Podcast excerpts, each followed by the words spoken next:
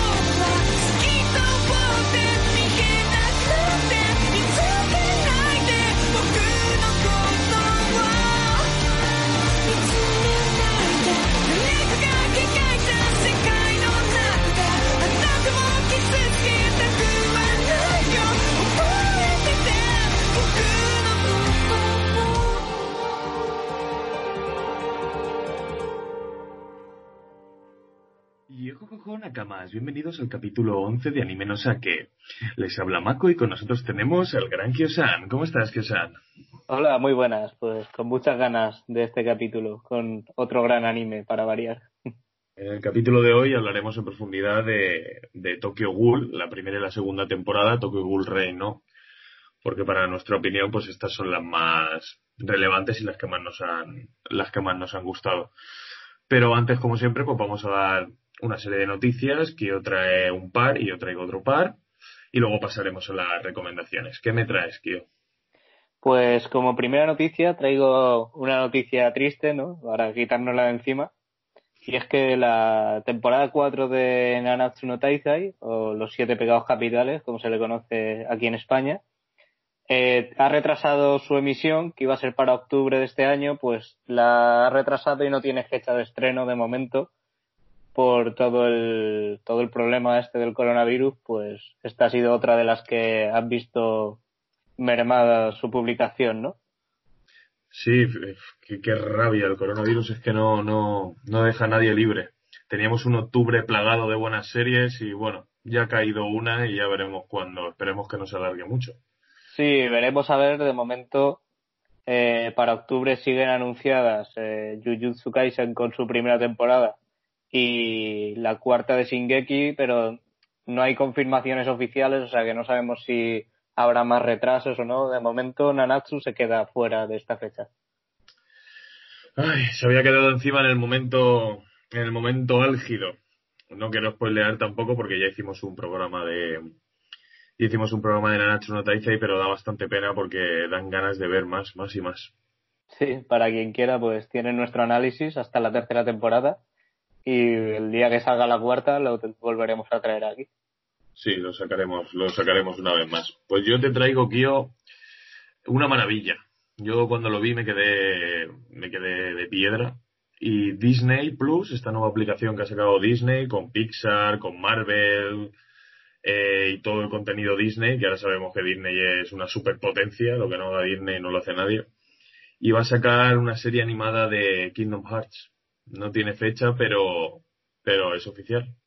Sí, se ha anunciado ya la, que hay planes para una serie animada de este título de videojuegos.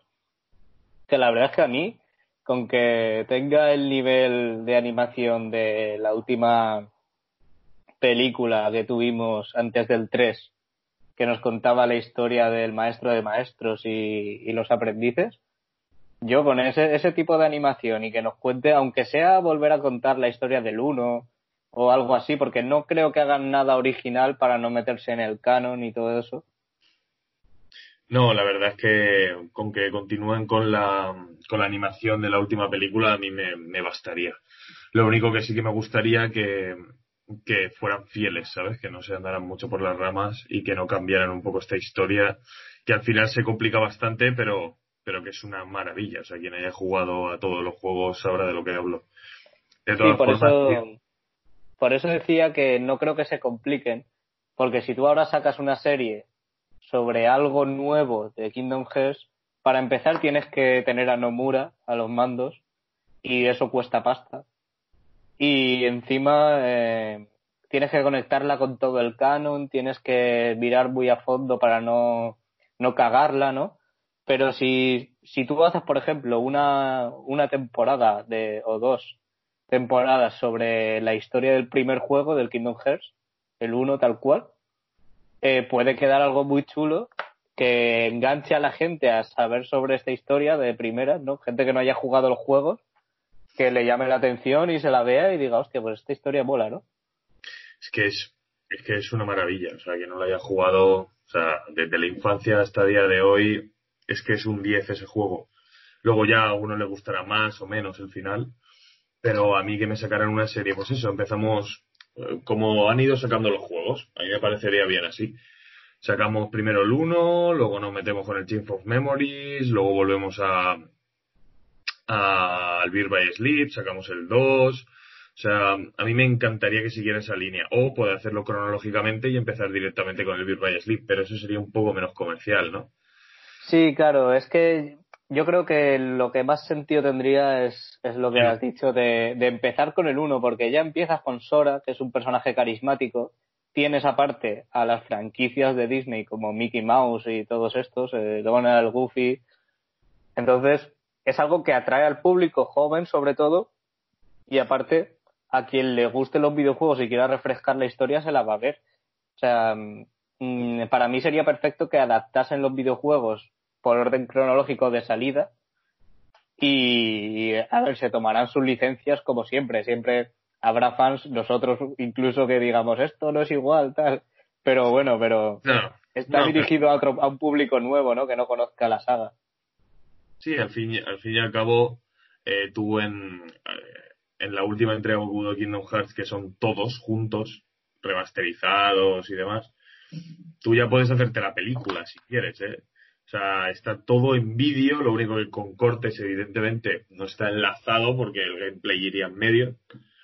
Pero yo creo que con que cogieran eso, le cambiaran la animación, lo enlazaran un poco esas escenas y lo fueran sacando así, a mí con eso yo ya sería feliz. Sí, yo creo que sería lo perfecto. Y vamos, espero que hagan eso, que no se inventen una historia nueva que no tenga nada que ver. Porque es que lo tienen hecho. Es coger el uno, adaptarlo a animación y ya está. Y te digo yo que al público nuevo le gustaría seguro. No, no, no, yo, vamos, yo el primero. Pero sí que es verdad que llamará, a- hará un efecto llamada también a los videojuegos. A quien le guste Kingdom Hearts 1 y diga, hostia, que es que esto tiene videojuegos y yo no lo sabía. Claro, Eso, es que, a ver, es un win-win, ¿no? Es un, pues quien quiera verse la serie, pues se compra Disney Plus y a quien le guste mucho se va a comprar los juegos. O sea, ganamos todo, vamos. Claro, ganan todo, ¿no? Y Disney normal, ahora mismo está haciendo muy bien las cosas. Está gastándose un pastizal, lo está comprando todo. Yo tengo bastante ilusión y bastante confianza en, en esto. De todas maneras, como nos podríamos tirar aquí un vídeo entero, uno- un podcast entero hablando de Kingdom, de hecho, tenemos pensado hacer un análisis de todo Kingdom. Llegará pronto. Y mm, vamos a pasar, si quieres, a la, a la siguiente noticia. Pues sí, vamos a pasar a la siguiente noticia. Ya dejaremos en profundidad el Kingdom Hearts para Es que otro. me, podría, claro, tirar- me podría tirar hablando de Kingdom Hearts aquí dos horas tranquilamente. claro, claro, no, sí. Pues- El día que el día que hagamos un especial de Kingdom Hearts que lo tenemos planeado, seguramente serán varios programas porque tendremos que analizarlo en profundidad. Pero bueno, eso ya llegará. Eh, de momento vamos con la siguiente noticia y es que eh, tenemos tráiler de, de la temporada 4 de Shingeki no Kyojin que para Shingeki no Kyojin o bueno, Ataque a los Titanes, como se le conoce en España, que para quien no lo sepa, ha cambiado de estudio de animación. Antes estaba en WIT Studio, que era esta animación que nos maravilló a todos, ¿no? Sobre todo en la primera temporada y luego en las siguientes, menos algunos toques de CGI que no acabaron de gustar a todo el mundo, pero en general es una animación casi perfecta, vamos. Eh, pues había mucha preocupación por este cambio de estudio al nuevo que es Mapa. Eh, y para mí, yo he visto el tráiler eh, yo voy al día del manga de Shingeki y me he visto el tráiler por curiosidad para ver el cambio de animación y no me ha parecido tan malo. O sea, está claro que no es lo mismo, no es, no es la maravilla que había en las tres primeras temporadas, pero es un buen estudio de animación. O sea, ha hecho animaciones como, Banana Fish, como Dororo, como Doro Gedoro, esta última de este año.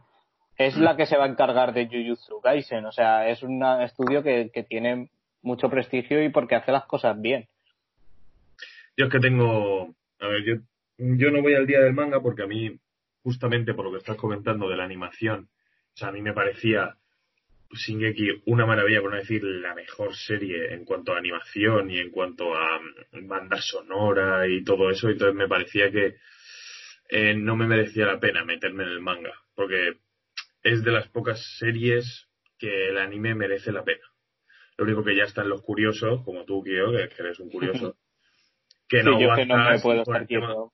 y por el tema argumental, pues le tiras para adelante. Yo estoy aguantando y no me voy a ver ni el ni el tráiler, porque quien vea esta serie y vea los openings ya sabe que se va a comer unos spoilers que no van a ser normales. Yo no me atrevo ni a ver el tráiler. No, no Sí. voy a ver ni la animación. Me la voy a encontrar conforme venga en octubre. Claro, tú te lo encontrarás con el primer capítulo. A ver, Y, no- eh, a ver qué tal.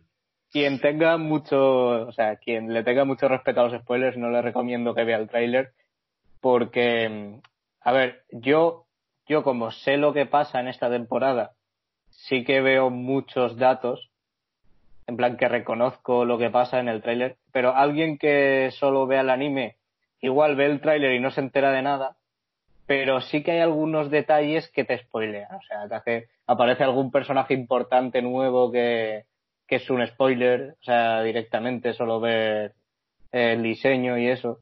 Entonces, es mejor que no veas el tráiler si, si, si rehuyes mucho de los spoilers, pero tampoco te va, no te va a hacer un grandísimo spoiler argumental, vamos. A lo mejor te enseñan un personaje importante, el diseño que tiene y poco más.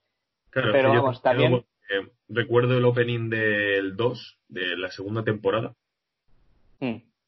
Eso me dolió en el alma. O sea, yo no sé quién es el hijo de puta que hizo ese opening, pero, pero, pero, pero, pero, ¿de qué, de, de qué vas? Sí, es que Yo recuerdo, bueno, y luego algunas cosas que a día de hoy yo no he visto nada. Esa ballena volando.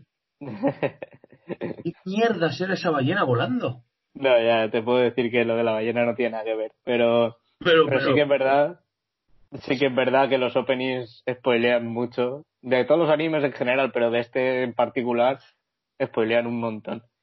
Eh, y bueno, y, y eso, que, que el tráiler tampoco, tampoco revela nada demasiado importante, pero yo sé, Mako, que tú no lo puedes ver porque te vas a poner negro.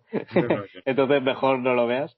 Solo decir que, que la, la- la nueva animación no me parece que sea mala, me parece que, que está bien para el anime que es. Ya lo veremos en los capítulos porque esto solo es un tráiler, o sea, tampoco podemos darlo todo por vendido, pero eh, solo una- un detalle y es que hay una pequeña trampa y es que están anunciando esta temporada como The Final Season, como la temporada final. Claro, y yo-. Yo sé que no es la última temporada. O sea, es imposible que sea el final de Shingeki. Porque, más que nada porque el manga no ha acabado. O sea, el manga aún no ha acabado. Entonces, Pero, eh, yo creo que lo están vendiendo como Final Season para, para meter hype. No, van a hacer, van a hacer lo que hicieron un poco con la tercera. Es la, la última sesión, ¿vale? Pero la harán en dos partes, como hicieron la tercera. La van a dividir y esperar a que acabe. Claro, van a hacer una de 20 otra vez, o de 30, o los capítulos que quieran hacer, y van a hacer un poco como, como la tercera temporada. Sí, es la última temporada, pero te la voy a Hostia, dividir. pero la tienen que alargar mucho, ¿eh? Porque eh, faltan dos arcos argumentales. El que va, el que va a salir ahora con esta, que por el tráiler va a salir uno de los grandes arcos que faltan, pero luego falta otro también muy tocho, o sea, tendrían que hacer muchos, muchos capítulos de esta temporada para que sea la última. Claro, te pueden hacer, pues, lo que te estoy diciendo con la 3, pero, pero alargando lo que te digo, joder, cada, puedes hacer de dos partes de 20 cada uno. O sea, con 40 capítulos te da bastante. Sí, a ver, sí que es posible que hagan algo así como 30 capítulos en total, dos partes de 15, resumiendo mucho. Sí que puede ser, sí que podría ser la última temporada. Pero vamos, que no esperéis que en octubre vais a ver el final de Shingeki porque hasta el año que viene no lo vais a ver. No, claro, lo dividirán en dos. En octubre llegará la primera parte y supongo que la segunda parte llegará en enero, febrero. claro, o claro. Ya abril. Lo único es que lo están vendiendo así como que en octubre te van a dar el final de Shingeki y ni de coña, vamos. No, no, no. Eso ya tendrían que correr, ya tendrían que correr. Y yo, Kio, la última noticia que tendría es eh, la película, que ya se atrasó por el tema del coronavirus, la película de My Hero Academy, de Boku Hero, El despertar de los héroes, que estaba para el 14 de abril, la película, pero claro, por el tema del COVID al final se ha pasado al 26 de junio. O sea que en, en 22 días ya tendremos esta película que la verdad es que tiene muy buenas críticas y tiene bastante buena pinta. Sí, yo todo lo que he escuchado de esta peli es que es una peli muy buena para tratarse de, de la típica película de Shonen, ¿no? Todos sabemos las pelis de One Piece o, o de Naruto, que las de Naruto son infumables. O sea, es- es- esas pelis suelen ser pues una historia aparte donde los protagonistas se pegan con un tío y ya está. Pero aquí, según, según he leído yo críticas, dicen que la trama está bastante bien y que para ser de una peli de Sonen eh, tiene muy buena pinta, vamos. Y nada, eh, es el, el estreno es en España, hay que aclarar que será en el 26 de junio en España. Por si nos oye alguien de Latinoamérica, no sabemos en qué fecha se estrenará allí, esperemos que les llegue. Claro, no, allí no, no he buscado fecha, pero no, no me aparece nada, solo me aparece aquí en España. Lo que me hace mucha gracia porque salió la de One Piece hace ya un, tiempo y demás, lo estricto que llevan en Japón el tema de la piratería, porque allí es pena de cárcel. Entonces, normalmente eh, en cualquier película de cualquier lado aparece en su país y enseguida, y más esto que son subtítulos solo, no hay que doblarlo ni nada. Suele filtrarse siempre, pues nada, me pongo a buscar y no hay manera, no hay manera de encontrar nada. No, la- las películas japonesas, hasta que no salga el DVD, es imposible. O sea, y cuando sale el DVD, tiene que salir en tu país el DVD para. O sea, tiene que salir el DVD internacional, porque eh, es el tema de la piratería en Japón está mirada con lupa. De hecho, los animes eh, piratas que vemos aquí en Europa o en Latinoamérica, eh, los, los pirateamos de plataformas americanas como Crunchyroll o, o plataformas europeas porque piratearlo directamente de Japón es muy jodido. No, a ver, a mí me parece bien, lo que pasa es que somos unos ansiados y lo queremos cuanto antes mejor, pero a mí me parece bien eso porque al final es lo que hace que tengamos animes y mangas. Sí, no, a ver, eh, lo mejor siempre es apoyar los animes. Yo todos los que puedo me los veo de manera legal en Netflix o en, en Amazon o tal, pero es que, a ver, también hay que entender, yo ya tengo Netflix, ya tengo Amazon, no voy a pagar Crunchyroll y HBO para ver Claro. todos los animes posibles. O sea, es, No una no. cosa es intentar siempre hacerlo legal y otra cosa es dejarte el dinero en todo. No, claro. claro. Es que a todo, a todo no se puede, algo hay que pecar. claro, claro. Pues nada, hasta aquí serían la- las noticias que les hemos traído, las que nosotros pensamos que son más relevantes. Y ahora vamos a pasar con las recomendaciones. ¿Tienes, ¿Tú qué tienes, Kio? Yo solo tengo, yo solo traigo una. Me ha dado tiempo a ver una cosa. Eh, sí, bien, yo traigo un anime, o sea, traigo un manga que quería recomendar también. eh, quería hablar un poco de, de un anime, pero es un poco trampa porque ya lo recomendé anteriormente. Lo que pasa es que lo recomendé cuando llevaba tres capítulos y ahora lleva diez y que me está flipando.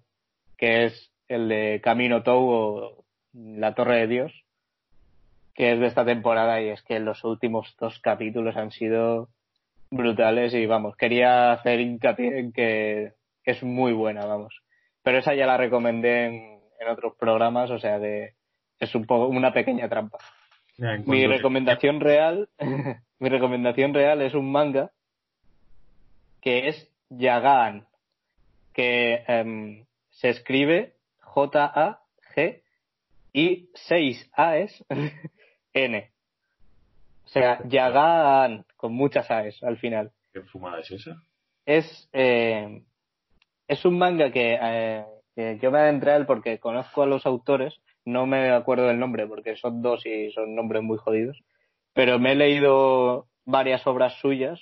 eh, eh, son muy conocidos por Kamisama no Yutori, que quien lea manga lo conocerá seguramente. Es un Battle Royale así muy cruel, muy, muy sangriento y tal, que, que está bastante guay. Eh, y, y este, este es como el que se está publicando actualmente de estos autores, que también es otro Seinen, eh, y trata, o sea, es un poco una mezcla entre Parasite y algo así. O sea, se parece bastante a Parasite, pero es como que eh, de repente llueven unas especies de renacuajos del cielo y cuando se no de llueven ranas. Y cuando se mete una rana de estas en el cuerpo de una persona son como parásitos. Como para, como así como si fueran alienígenas parásitos no se sabe si son alienígenas o no. Pero son como ranas que se te meten en el cuerpo y hacen que como que sucumbas a tus deseos no en plan de pues si tienes mucha lujuria sucumbes ante la lujuria si tienes mucha gula ante la gula cosas así Sí, poten- potencian tus pecados. ya no solo pecados, sino deseos. O sea, el deseo de, por ejemplo, hay una que es una novia que está todo, todo emocionada con la boda y tiene muchas ganas de casarse y tal, y, y ese es como el deseo que le potencia a la rana y se vuelve loca con eso, ¿no? Y te convierten como en una especie de monstruo que, vamos, que acabas matando a gente. Eh, y luego están, eso sí se te mete una rana.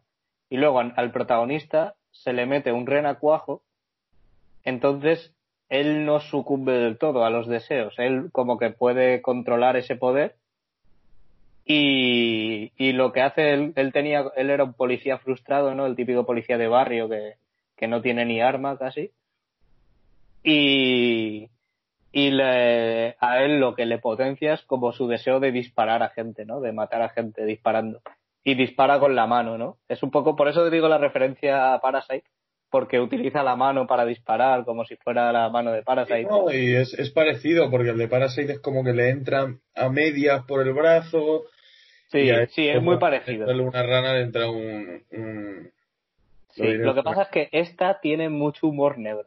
O sea, Parasite era seria y aquí hay mucho humor negro. O sea, es una es muy macarra, es muy de, de por ejemplo, hay uno que, que es como un voyeur que espiaba a chicas y, y su su poder es como que cuando ves a una chica con lengua la hace como su esclava, ¿no? Por así decirlo. O sea, es es, es bastante heavy, ¿no? O sea, mm, tiene un, un poco de gore, no diría que demasiado, pero lo que más le caracteriza es como macarrismo, ¿no? Como, como humor negro a saco, vamos. Sí, no, a mí me gusta bastante el humor negro, la verdad. Sí, está, está muy chula y se está publicando aquí en España por norma editorial. O sea que para quien quiera la tiene accesible, vamos. Y ya digo, a mí lo que me he leído de estos autores, me leí la, la de Kamisama no Yutori, que es un, un Battle Royale, me gustó. Y otra que se llama Gas Ross, que es una historia de como de cavernícolas que, que luchan contra un mamut, y también me gustó. O sea que la recomiendo bastante, vamos. Ah, pues ya quedan totalmente recomendadas las de las series de Kiosan. De hecho, yo en cuanto termine de grabar este podcast, voy a verme la de la Torre de Dios. Mm. Que de hecho me pasaste, me has pasado tú todos los capítulos en el correo, los voy a pasar ya a la tele y vamos. Hoy me lo veo hasta el día. Porque Sí, encima, sí, ya te digo que no tiene desperdicio, vamos. encima he, he leído bastante y la verdad es que está bastante bien, está bastante bien. Pues yo solo traigo una porque no, no he estado viendo con el tema ahora de fase 2, fase 3, de estar haciendo cosas, estoy teniendo poco tiempo y llego reventado a casa. Pero me he visto ya, porque salió en Netflix, Dorojedor. Y te deja con las ganas básicamente porque te quedas eh, esperando saber un aspecto, que ya veréis cuál es. Eh, bueno, la serie básicamente trata de que Cayman, que es el protagonista, se despierta de repente y tiene cabeza de reptil, porque es un mundo en el cual eh, hay un mundo de los magos que van a Hall, que es donde transcurre, digamos, donde vive nuestro protagonista, y experimentan con los humanos y es como un sitio, ¿no? Es como una ciudad que ves humanos de todo tipo transformados por, por estos magos. Entonces, la serie va básicamente de, él buscando al mago que lo puteó y luego le puso una cabeza de, caimán. Y el final se queda como dejándotelo intuir, pero no te lo dice del todo. Y ¡guau! te da unas ganas de continuar viéndola y ya digo, o sea, cada capítulo es brutal. La animación, que es la de Shingeki. O sea, tiene un, un aspecto, eh, aparte de que es gore, es un anime gore que me hacía falta porque estaba de shonens un poco hasta arriba. Y, pero aparte de que es gore, es un CGI que queda bastante bien. Me ha recordado un poco, pero en el aspecto bueno, o sea, es como lo que pasó con Berserk, que hicieron un CGI de mierda, ya lo hemos dicho muchas veces, ya nos hemos saltado de decirlo. Pero aquí ha habido momentos en los que me ha parecido la misma animación, pero un CGI muy bien metido.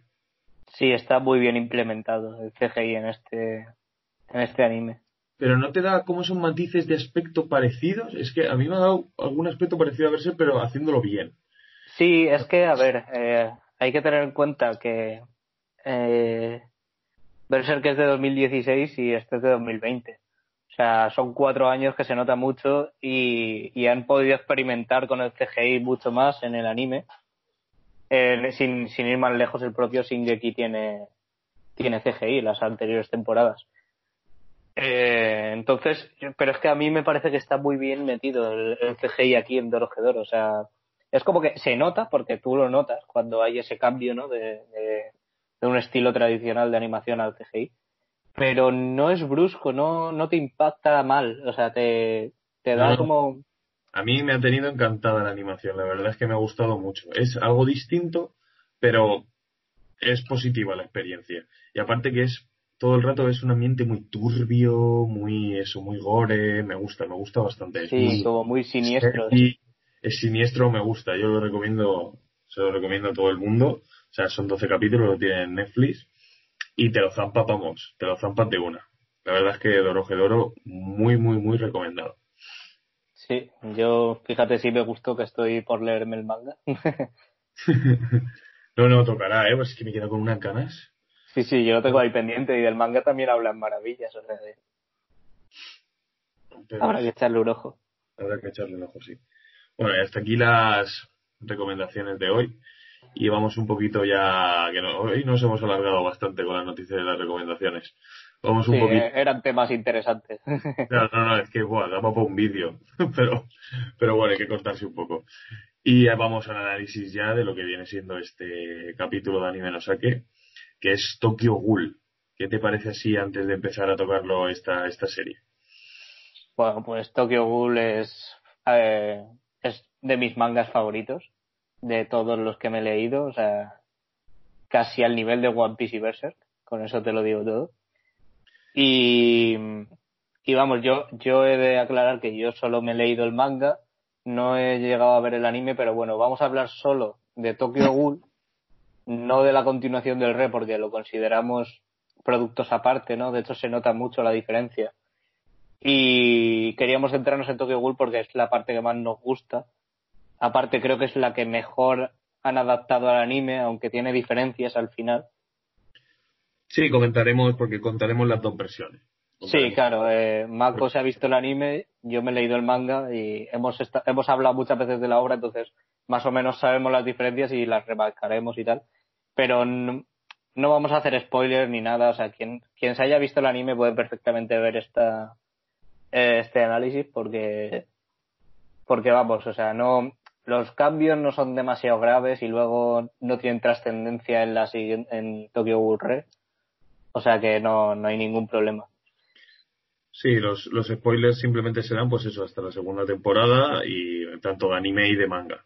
Sí, Pues, para especificar, vamos a hablar sobre todo el manga de Tokyo Ghoul y sobre la temporada 1 que es Tokyo Ghoul y la temporada 2 que es Tokyo Ghoul Raíz de A. Y así, ese fue el nombre que se le dio. Eh, que son las dos primeras temporadas del anime. Eso es de lo que vamos a analizar aquí en esta sección. Y nada, para, eh, antes que nada vamos a dar unos pequeños datos de la obra. Y es que eh, su autor eh, es el mangaka Sui Ishida, que no había hecho nada previamente, o sea, esta es su primera obra. ¿Cómo se llama el mangaka? Sui Ishida. Joder. Joder, qué buen, qué buen nombre. Sí, sí, es un nombre molón, ¿eh? A mí me gusta. Como entre Y- suicida y, y, y algo de sida. Está Sí, sí, sí. Bueno, eh, su- mm, no sé cómo será el orden porque muchas veces te lo ponen en orden oriental o en orden occidental. Puede ser suicida o Isida Sui, me, me cuadra más, pero bueno. Sí, súper.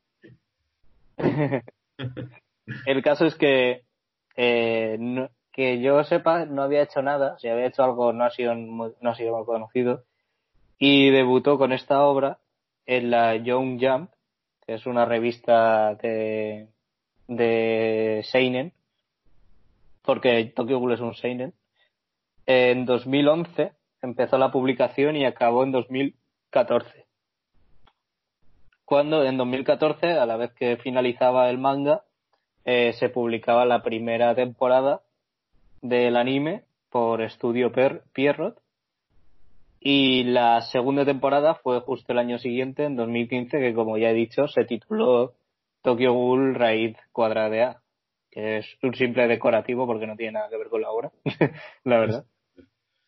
Pero bueno, así se le quiso llamar.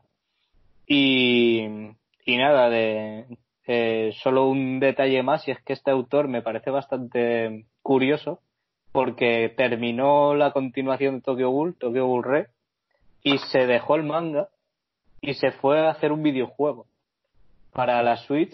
Sí, es, es el autor de un videojuego para Switch que saldrá en diciembre de este año. Aún no ha salido, que se llama Jack Jen, que es un es un videojuego como de un drama escolar con unos cantantes de ópera y tal, y que según según dicen tiene muchos aspectos de novela visual. Es el típico videojuego que tiene así como que parece una que gráficamente parece una novela así como entre manga y videojuego, vamos así. Qué, qué- qué chulo. Además tiene que tener un apartado artístico bastante bueno, por lo que me Sí, dices. sí, yo esta- he visto imágenes y tiene una eh, gráficamente tiene una pinta brutal. Luego te atraerá más o menos el drama escolar de cantantes de ópera, ¿sabes? que a mí personalmente no me llama, pero pero gráficamente solo por el autor tiene tiene eh, buena pinta. Y ahora tiene después este, el videojuego ya está hecho, él ya ha terminado su trabajo y parece parece ser que va a volver al manga porque en su Twitter oficial eh, subió unas imágenes de varios personajes eh, con un hashtag como poniendo posibles protagonistas. Eh, y era todo como imágenes de personajes de, manga. Entonces, parece que va a volver a, a este medio para sacar alguna obra nueva, que ya cuando haya más noticias las traeremos aquí, porque es un autor que a mí me interesa bastante, solo por Tokyo Ghoul ya. Hostia, no, no, la verdad es que da, da gusto. Es un autor, yo también es de mis favoritas, o sea, no consulté el manga una vez, eh, vi que eran distintos finales, matices. Un poco la adaptación al anime fue como fue como un poco hubo que comprimir más capítulos para meterlos en una temporada. Y este autor, la verdad es que si vuelve a ese medio, la verdad es que hay que seguirlo. Porque la verdad Sí, es que es una pasada. Porque Sí, a mí me parece brutal, eh, tanto gráfica como, como de a nivel guion. O sea, es que el Tokyo Ghoul tiene unas, unos matices de, de referencias a Kafka, de referencias a obras literarias eh, muy brutales. Yo creo, tengo una teoría un poco conspiranoica, de que en la continuación los editores de la revista le metieron mano porque se nota un cambio brutal de, como de comedia innecesaria en ciertos apartados, como de de repente eh, de repente no muere nadie y resucitan personajes que antes estaban muertos, etcétera. Sí, es que no, eso no, no cuadra. yo creo que Tokyo Ghoul Re fue bastante adulterado, además él salió muy quemado de, de, la- de esa etapa, por eso se fue a hacer videojuegos. Eh, entonces, yo creo que no le dejaron hacer el final que a él le hubiese gustado para esta obra. Y es una pena porque ya digo que Tokyo Ghoul me parece una obra maestra. Y Tokyo Ghoul Re me parece una obra que está bien, pero que tampoco es la gran cosa. vamos. Sí, no, es intentar comercializar algo y apropiarte de las ideas de una, de un, de un, Un autor, sí. claro, eh, para joderla, porque al final es joderla. Tú tienes que dejar que, que el, el autor ponga lo que le dé la gana. O sea, ¿cómo Sí, puedes Es que prefiero no creerlo, porque es que si no me entraba la hostia. Sí, no sé, yo, a ver, ya digo que es una teoría mía, de lo único oficial que hay es que cuando acabó Tokyo Ghoul Re, eh, Ishida se fue a, a los videojuegos alegando que estaba cansado, que, que era muy estresante el ritmo de publicación y la exigencia en, en el ritmo y todo esto, eso es lo único oficial que, que dijo él. Pero vamos, yo me creo que le hayan metido mano a la obra. Totalmente, no me extrañaría nada. Y es más, si te vas con algo que está... O sea, si disfrutas con algo y te dejan que hagas tu obra, no te vas a hacer videojuegos. Exactamente. a cambiar totalmente de sector. Pero bueno, nunca lo sabremos, nos quedaremos con la duda. Y nada, vamos a vamos a pasar un poquito a análisis en profundidad de la, de la obra. Y aquí tengo que decir que es de las series que un primer capítulo me engancha tanto. O sea, en lo que son 20 minutos de un capítulo, yo ya estaba a fuego con la, con la serie.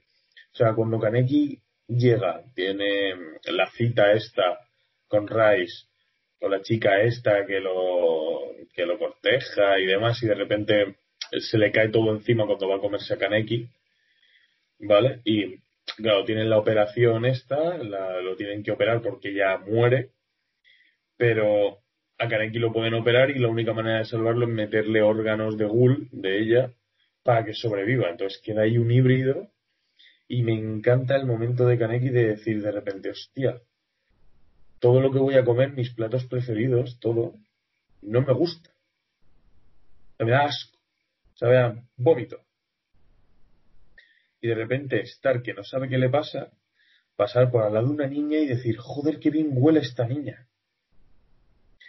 Y empezar a plantearse ya supervivencia con ética, moral, el no saber qué le está pasando, el de repente que le ofrezcan comida y no poder aceptarla, pero estar salivando y querer comérselo, o es que me, me pareció brutal, es que me pareció brutal.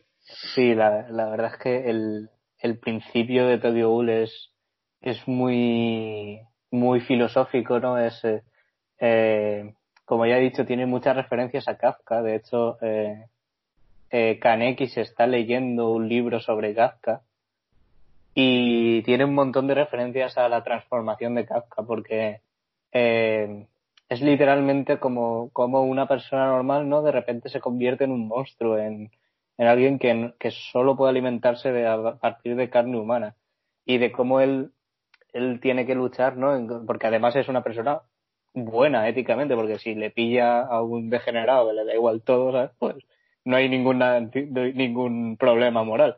Pero es un tío que no quiere hacer eso, no quiere matar a nadie, ni quiere alimentar, ni siquiera quiere alimentarse de, de alguien que ya ha muerto, porque hay un momento al principio en el que Touka, cuando cuando la conoce fuera de la cafetería como Ghoul, que le ofrece carne de uno que acaba de matar delante de sus ojos y la rechaza. O sea, Puede, no puede, no puede. sí, sí, sí, para él es algo, eh, aparte de ser asqueroso, es algo que está mal éticamente. Entonces, tiene ahí ese conflicto, o sea, el principio es donde más conflicto ético y moral te, te introduce, que además es de mis partes favoritas de la obra, luego ya se mete más en acción y tal, que también está muy bien pero toda esta um, movida filosófica del inicio me parece brutal. Sí. Y luego él mismo descubre, pues, en este momento en el cual no sale de casa, su mejor amigo, ¿cómo se llama su mejor amigo? Ay, no me recuerdo ahora el nombre Sí. del... Unos nombres. Sí, es que son nombres muy... Son nombres muy clásicos, típicos japoneses que, que luego no te acuerdas, al menos nosotros no, no recordamos todos. A ver si lo busco. Pero bueno, sí, su, su mejor amigo, ¿no? Eh, el chico este rubio, eh, Hideyoshi Nagachika.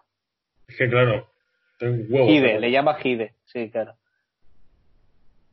Es que tengo un huevo, Hide. Ah, hostia, Hide, claro.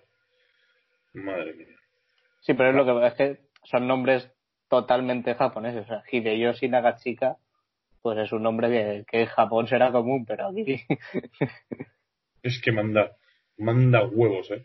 Bueno, pues Sí. continuando un poco, pues claro, ese amigo con el que siempre se había juntado y eran como un poco la única persona con la que iba al instituto y se relacionaba más, pues claro, empieza a notar que no está, empieza a notar que, que algo está ocurriendo. Y lo mejor es cuando le lleva, porque siempre está llamándole y demás, y le lleva la hamburguesa favorita de Kaneki.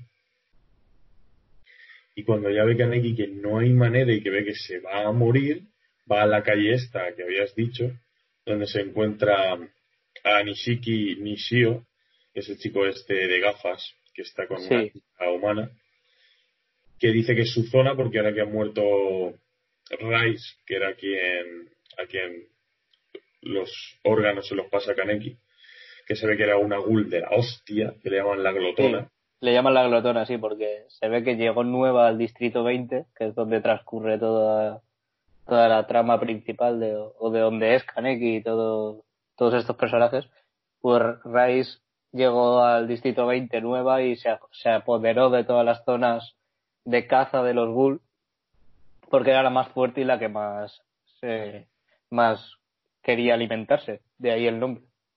Sí, no, pero hacía unas matanzas que eso no era normal porque, si no recuerdo mal, con una persona podías aguantar bastante tiempo. Creo que llegaba a ser un mes por persona, más o menos. Te podías comer un cuerpo humano y aguantar un mes siendo ghoul. Era pura gula, pura gula. Y entonces Kaneki, eh, llorando porque ve que no puede comerse nada y tal, aparece Touka, le saca, o sea, le salva un poco de- del chico este y de, Nish, de, de Nishiki. Inicio. Sí, inicio. y lo deja inconsciente y cuando se despierta es como que le han dado de comer, ¿sabes? Lo han alimentado. Y ahí es donde se da cuenta de que en el restaurante donde él iba con su amigo eh, eran todos ghouls. Está el dueño, está Touka, eh, y ahí le dan de probar, o sea, le dan de probar el típico este café, que es lo único que puede tomar un ghoul humano y que no le sepa a mierda. Y luego le dan como una especie de comida que es así, que no parece tan carne humana, y así ya pues se justifica que Kaneki pues pueda sobrevivir, ¿sabes? Sí, les dan como si fueran unas pastillas de ave crepto que suponemos que están hechas de carne humana. Y de hecho, a él, él no quiere saber lo que son para poder comérselas tranquilamente, pero vamos, o sea, no, no puede ser otra cosa porque es lo único que puede comer. Y, y nada, así es como conoce a todo, a toda esta gente que serán eh, los, como los protagonistas, ¿no? Que son los, los empleados del Antequio, que es la cafetería. Y, y está eh, Yoshimura, que es el dueño, el, el abuelo, ¿no? Este que, que le da la comida y todo esto. Eh, está Touka, la, la chica. Eh, y luego hay dos, dos empleados más que no tienen mucho protagonismo hasta el final de la serie, que son eh, Koma y Irimi.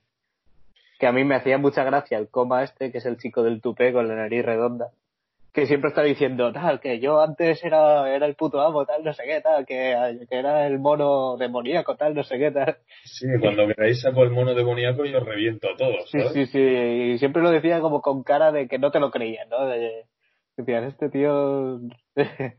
y luego al final ya vemos cómo mete estopa, ¿no? Sí, no, no, no, luego mete buena estopa. ¿eh?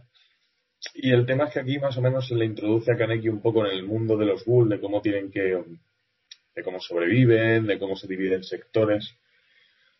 Y mm, aquí básicamente una vez Kaneki ya ve todo el, em, ya ve toda la historia, ya le dicen que él es como un cíclope, como un- una mezcla que no suele haber, que es bastante raro.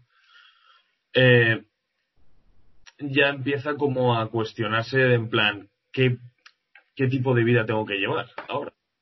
¿Tengo que juntarme con los demás? ¿Es peligroso? ¿No es peligroso? ¿Se me puede ir la cabeza? Bueno, pues entre tanto lo que hace es apuntarse al bar porque parece que hay trabajo para todos. Ahí tú tienes un problema y te contratan en ese bar. Y empieza a trabajar una vez más y empieza como a cambiar un poco su, su personalidad. Y aparece, a ver si me acuerdo, estaba por aquí. Ah, aquí, y aparece Shu. Suicida, o sea, su, su, Tsukiyama, sí. Tsukiyama, sí. Tsukiyama. que lo es un tío así súper extravagante, tal, que dices, hostia, este tío, bueno, algo raro, eh. Y yo lo vi y ya no me fío. Le dice, no, vamos a quedar, Kaneki, vamos a hablar, y este es un enfermo de la comida. Sí, es un ghoul al que apodan el gourmet porque es como un tío súper exquisito, ¿no? De hecho, en la, primera aparición en el manga, no sé si será igual aquí, pero en el manga, antes de aparecer en la cafetería y de conocer a Kaneki, se le ve como ha que eh, como que se ha ligado a una tía y cuando está en su casa le, le arranca los ojos y se va, o sea, la deja viva, pero él solo quería los ojos porque para él era un banquete. Claro, es como la gamba, ¿no? Es como el marisco de, de los ghouls. Y lo lleva, lo lleva como un sitio que es como un espectáculo en el cual eh, Kanekiko, al ser como una especie de cíclope, se llamaba de los que eran mitad. Eh, un ojo, les llaman un ojo todo el rato. Sí. Y lo pone como banquete. Lo pone ahí como banquete, básicamente. Entonces, Kaneki, a ver, yo lo tenía bastante claro. En cuanto le dice dúchate, Sí, sí, o sea, vamos, es que hay una escena en la que eh, como que le hace, están, van a una especie de cafetería, a otra distinta, donde hay libros y tal, porque a Kaneki le encanta leer y lo usa como gancho, ¿no? Y le hace un corte sin querer, entre comillas, y se va al baño con el pañuelo con la sangre de Kaneki uf, y la huele y casi que se pone cachondo, vamos, o sea, estaba claro que se lo quería comer. Sí, no, no, es como, como, sí, el caviar, Kaneki es su caviar. Y luego, pues bueno, el mini arquito de, de este personaje, pues acaba pues con Touka, eh, con Touka, el chico este, Nisio, él, ni sé, él, no sé. Nisio, Nisio. Y Nisio, que coge, coge como de rehén, por así decirlo, a su, a su novia, que es, eh, es una chica humana, y la pone como sacrificio, como si fuera una especie de altar, ¿no? Eh, sí, de- la deja, están ahí como en una especie, es que parece una iglesia, no sé realmente si lo era. Y está como en un altar la chica amortazada y el gourmet, vamos, eh, dice que se va a comer a Kaneki y que la chica va a ser el entrante. O sea, eh, Claro. y, y se da, o sea, tenemos la batalla ahí entre eh, Touka, Nisio y Kaneki ayuda un poco, ¿no? Eh, contra el gourmet, que es así una de las primeras batallas guays, ¿no? De ver. Es bastante potente el gourmet, ¿eh? Yo no me lo El esperaba. gourmet es, es es bastante- muy fuerte, sí, sí, es uno de los personajes fuertes de la serie. Eh, A mí yo me, en esta batalla ya, que es de las primeras acciones así potentes, cuando veo a Touka el poder que tiene realmente cuando le salen las alas. Sí, que además es, es muy bonito el, de ver porque eh, los, los tienen como un órgano eh, que es eh, lo que tienen eh, como su órgano especializado para, para cazar, ¿no? Que es el cacuja, creo que se llamaba. Sí, sí, ca, cacuja. Cacuja, sí. Y eh, hay varios tipos de cacuja, ¿no? Dependiendo de dónde son como una, es como una especie de, lo definen como un músculo líquido que está en la sangre y que cuando lo expulsan a través de la piel se endurece, ¿no? Haciéndolo como lo que conocemos como un músculo, pero más fuerte.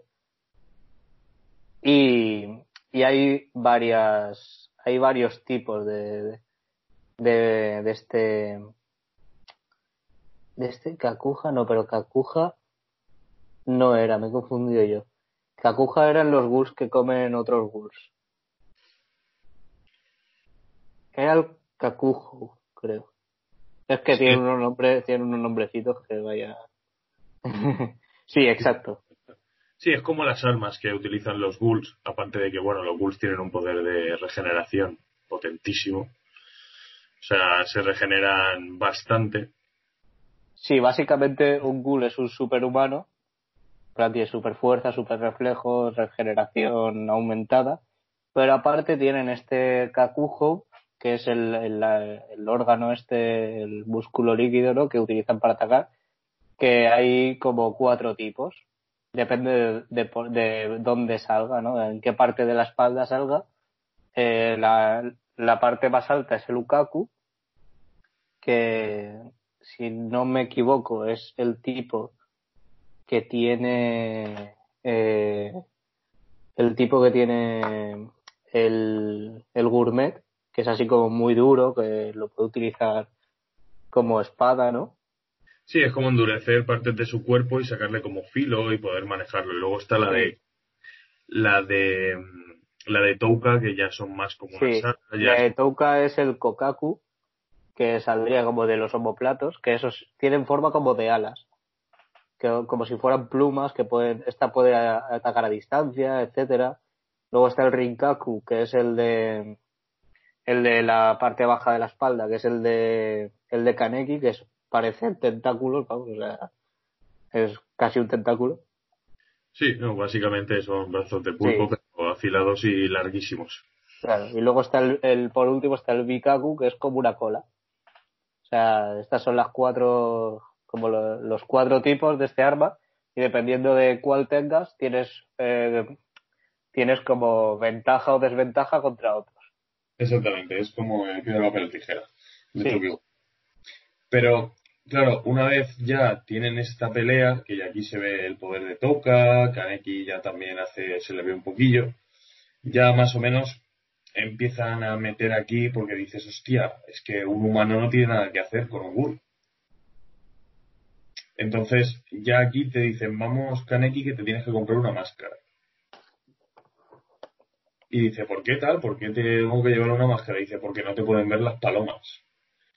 Entonces, las palomas son como una organización que hay de los humanos, que son los que se encargan de ir a matar, de ir a matar a los, a los ghoul. Y aquí se nos presenta a dos personajes que me gustan muchísimo y me encantaron, que son Amon y Mado. Sí, Amon es el Sí, sí. típico, era un excura, ¿sabes? Viene Sí, de... era monaguillo. Claro, era como un monaguillo que lo había criado siempre, siempre un cura. Y luego está Cureo Mado, que es como un pedazo del loco que odia a los, que odia a los ghoul. Y a mí me encanta bastante su, su, eh, su personalidad. La verdad es que está más loco que una cabra. Sí, el Y- Mado mola mucho. Claro, y utilizan para matar eh, los Kinke. Era el Kinke, ¿no? Sí, los Kinke. que son como, eh, digamos que lo que hemos dicho antes, que son los distintos poderes de un ghoul, los pueden poner en un arma y poseer este poder. Claro, cuando, cuando estos inspectores de las palomas, ¿no? Que es como llaman a los inspectores de la Comisión de Contramedidas GUL, que es como se llama el organismo, ¿no? Que, los caza. Eh, cuando cazan a un ghoul, eh, tienen dos opciones. O los meten en la cárcel para sacarles información, eh, o los matan y con su su órgano ¿no? de, de pelea, su kakujo, eh, pues lo utilizan para crear un arma, que es el kinke. Sí, no, es que me pareció, me pareció brutal porque ahí es cuando ves que sí que hay, se puede nivelar, ¿sabes? Ahí el poder. Y nos lo presentan nada más y nada menos que contra uno de los más, contra uno de los ghoul más potentes, que si no me equivoco se llamaba este que tortura al final a a Kaneki, ¿cómo se llamaba? Me cago en la- Eh, Yakumo, Sí, le llaman Jack. sí, Yakumo. Y que es uno de los más potentes porque digamos que los Ghoul eh, los, los dividen en rango. Rango A, rango B, rango S, pues ese es un rango S. Y te los presentan aquí y Mado se le ve que es el que corta el pan y como que Amon aún está aprendiendo un poco, ¿sabes? No consiguen atraparlo, pero aquí ya es cuando te, básicamente te están enseñando que las palomas, cuidado. O sea, que para que vayan todos los ghoul tapados con mascarillas, como si hubiera coronavirus, Mm. por ahí es porque si vienen las palomas, ojito, ojito. Y nada, y ya a partir de ahí, pues ya ve básicamente Kaneki ya está viendo un poquito ya lo que se le viene encima, que es un mundo injusto en el cual ya directamente no se sabe, y aquí me encanta de esta serie, porque te hace sopesar cuál es el bando bueno. O sea, un ghoul no come, o sea, sí hay, hay ghouls malos y humanos malos, pero que un ghoul al fin y al cabo se alimenta porque si no se muere. Es como Sí, sí. nosotros matando a los animales. Sí, a mí me gusta por eso, porque tiene mucho mensaje eh, ético, ¿no? Además te ponen en el punto de vista, ¿no? Es así un poco como, como el mensaje mm, que tienen los, los veganos, ¿no? De que no hay que matar y tal, pero claro, porque nosotros los humanos podemos elegir no comer animales, pero en este caso no, los ghouls no pueden elegir no comer humanos, tienen que comer humanos sí o sí.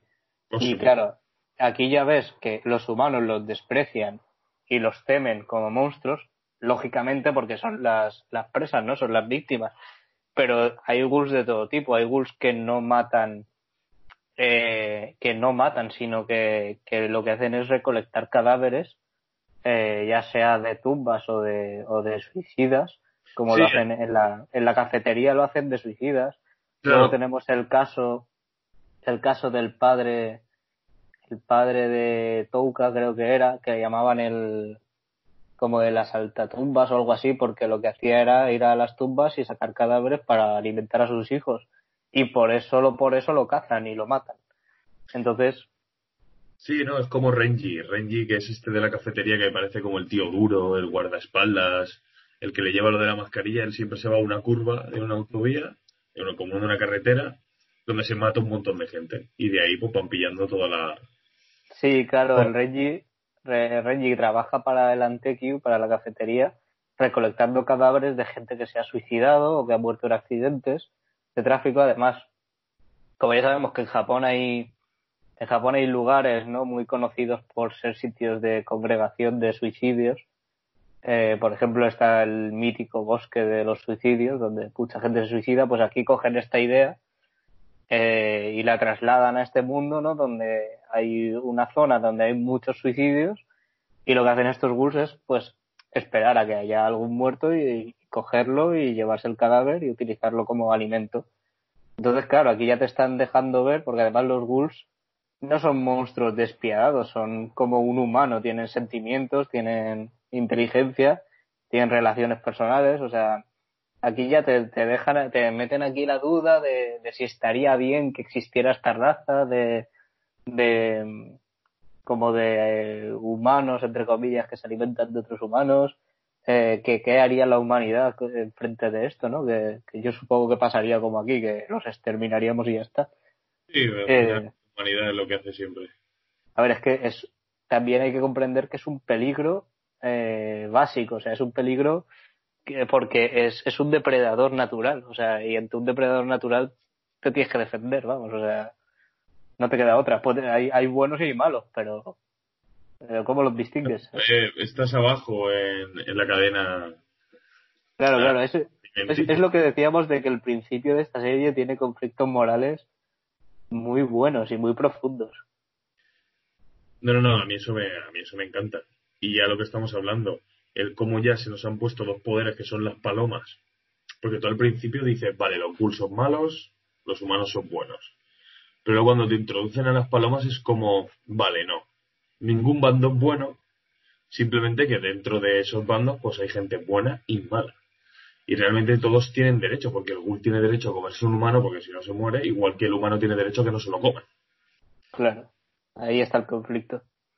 Entonces la verdad es que esta serie me gusta por eso, por cómo vas cambiando todo constantemente de bando. Dices, no, pues ahora voy con los humanos, tío, las palomas, pero las palomas son las hijas de puta. Mm. Entonces vamos a ir con lo cool. Entonces ahí va, y luego está Kaneki en medio, que es humano y ghoul, y ya te cagas. O sea, ya Claro, te cagas. claro. Se ve envuelto en toda esa locura, ¿no? De esta lucha entre los humanos y los ghouls. De hecho, hay un momento que a mí me gusta mucho, que es de los primeros cuando conoce a Touka, cuando están hablando a la salida de la cafetería y que Touka le dice algo así como o comes o morirás de hambre tal y el Kaneki se pone a llorar y dice es que yo no soy un monstruo como tú ¿sabes? que, que eso te, te choca o sea te dices joder es que tienes razón pero para ella ha tenido que ser duro escuchar eso también o sea Sí, no, de hecho Touka cuando va a la universidad, porque ya va a la universidad hace vida normal y tiene que fingir ser un humano, ella está aprendido a fingir comer comida humana para pasar desapercibido. Es más, tiene una amiga que la cabrona le encanta cocinar y solo le lleva comida. sí sí sí lo que tiene que hacer todo el rato es comérsela y vomitarla después en el baño. O sea, es, es una locura el cómo se tiene que adaptar y lo que tiene que sufrir. Touka en este, en este sentido. Sí, exactamente.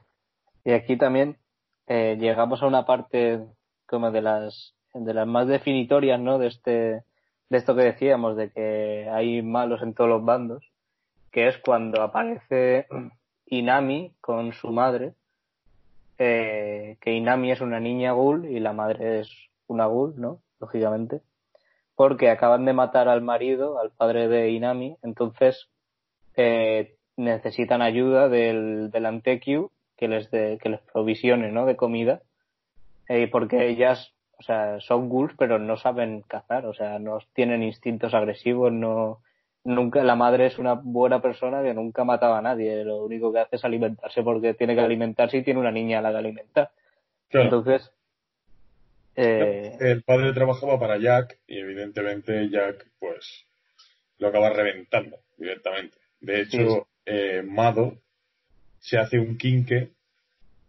con el poder de- del padre. Sí, con el órgano del padre, sí. Eh, entonces aquí eh, vemos a esta madre y esta hija cómo van en busca de ayuda y tal, y se llevan muy bien con Kaneki y con todos los de la cafetería. Y ahí llega un momento en el que la madre se separa de la niña. Bueno, no se separa de ella, van juntas por la calle y se encuentran de frente con Mado, que les ha, les ha estado siguiendo la pista. Y están Mado y Amon y una serie de inspectores más de bajo rango, ¿no? Eh, y claro, la madre, para defender a la niña, le pide que se vaya y, intenta luchar contra ellos, pero no tiene nada que hacer porque no, nunca ha luchado ni contra ghouls, ni contra humanos, ni contra nadie. ¿Y qué pasa? Pues que acaban matando a la madre mm, mientras Kaneki, que ha salido de la cafetería, lo ve todo protegiendo a la niña. Y claro, es un momento duro porque esas personas no merecían ese trato, no eran criminales, vamos. Sí, claro, aquí es cuando ves que realmente las palomas se están matando por matar y ya está, les da igual. Tú eres un ghoul, te mato, es como racismo extremo. Exactamente. No, y además es doloroso porque la chiquilla se queda sin padre y sin madre en un momento. Mm. Y luego eh, tienen que cuidar de ella en la cafetería de Inami. Y claro, ya te van desarrollando más el conflicto. Ya Kaneki quiere aprender a pelear porque quiere valerse por sí mismo y quiere poder proteger a sus se- seres queridos. Claro, aquí ya Kaneki está diciendo, pues pabilo o, o duro dos telediarios. Claro, claro, también. Entonces, le, aquí entrenaba con, con Touka y con Renji, ¿no? Sí. Y va poco a poco, pues, eh, de hecho hay una de las primeras veces, porque él ve que tiene potencial, y es cuando, porque este personaje, bueno, el, ¿cómo se llamaba el que tenía la novia? No, no me voy a acordar de su nombre en todo el programa, no te preocupes. Del chico este que tiene una Nisio, novia. Nisio. Nisio, madre mía. No me voy a acordar nunca ese tío. De hecho, intenta jugársela intenta que está Kaneki con su amigo de toda la vida e intenta jugársela y ahí es donde vemos cómo Kaneki por primera vez intentando defender a su amigo saca su poder de Ghoul que es de las más potentes porque era de la glotona y lo revienta vamos lo revienta de una manera impresionante. Entonces es aquí lo que tú dices. Kaneki dice entrenarme porque es que lo voy a necesitar y además tengo un buen potencial. Sí, sí. y es Sí, aquí sí, cuando cuando Mado ya eh, se ve se ve que, que Touka ya tiene un, un sentimiento de venganza muy grande y ya viene eh, hacen, dejan como de señuelo porque Amon y Mado van detrás de la chiquilla. Y, y ahí tiene una lucha, eh, Mado contra Touka y Amon contra, contra Kaneki. Y ahí Es es la primera vez que Kaneki se usa la máscara que le han dado, que estaba una máscara guapísima, por otra parte. Fue máscara, por cierto. Y ahí es donde vemos la lucha de la niña y Touka contra Amado, que está loquísimo de la cabeza, y luego de Kaneki contra Amon, que Amon es un personaje que me encanta, es un tío sí, sí. un tío que sí, que le han entrenado para lo que no han entrenado, el King que me gusta bastante. Y aquí es donde primera vez, al principio están reventando a Kaneki, pero en cuanto se enajena Kaneki, empieza a gritarle, por favor, vete y no me obligues a matarte, ¿sabes? No quiero matarte. Pero es que se me va a ir ya la cabeza, me está brotando el poder y es que te voy a reventar, porque es que no hay comparación de poder. Y ahí es donde Amon también tiene su, pri- su primer conflicto moral de decir, joder, es que no todos los ghouls son malos, este ghoul es distinto. Este ghoul no quiere matarme, este ghoul simplemente quiere conseguir, ¿sabes? Su objetivo que es bastante noble en este caso. Y entonces aquí ya llegaríamos a otro drama más moralmente para Amon, lo que le llevará a querer vengarse, y es que mm, la niña y Touka consiguen asesinar a Amado, y Amon se queda porque era su mentor, se queda en la mierda Amon. Sí, exactamente. Allí es eso. eh, primero Amon se, se, pre- se preocupa, ¿no? De, de joder, este ghoul, ¿por qué, por qué incluso llora, ¿no? Para que me vaya y no, y no quiere matarme. Pero cuando se entera de que han matado al mentor, pues ya dice, Tomar por culo. a tomar por culo, estos son unos hijos de puta, ¿no? Y me, y me los quiero cargar. Claro, y ahí pasa a ser él, él el instructor, lo ascienden y le asignan justamente a la hija de, de Mado. Que Sí, también- aquí, Akira Amado. Aquí es bastante más calculadora, también es súper lista, tiene también bastante bastante habilidad luchando y demás, pero me encanta, me hace mucha gracia porque no le tiene Amon, siempre ha sido súper recto y siempre ha tenido todo el respeto a Amado y siempre le ha hablado de usted y demás. Y la hija de Amado, pues como que no, ¿sabes? Como que le trata como un igual. Y me, me- descojonaba cuando se- el Amon decía, oye, que soy su- tu superior, ¿sabes? Sí, Que sí, sí. Y escuches. Sí, luego, luego también veremos que es que eh, Akira le tiene rencor por la muerte del padre porque le culpa de no haberlo ayudado.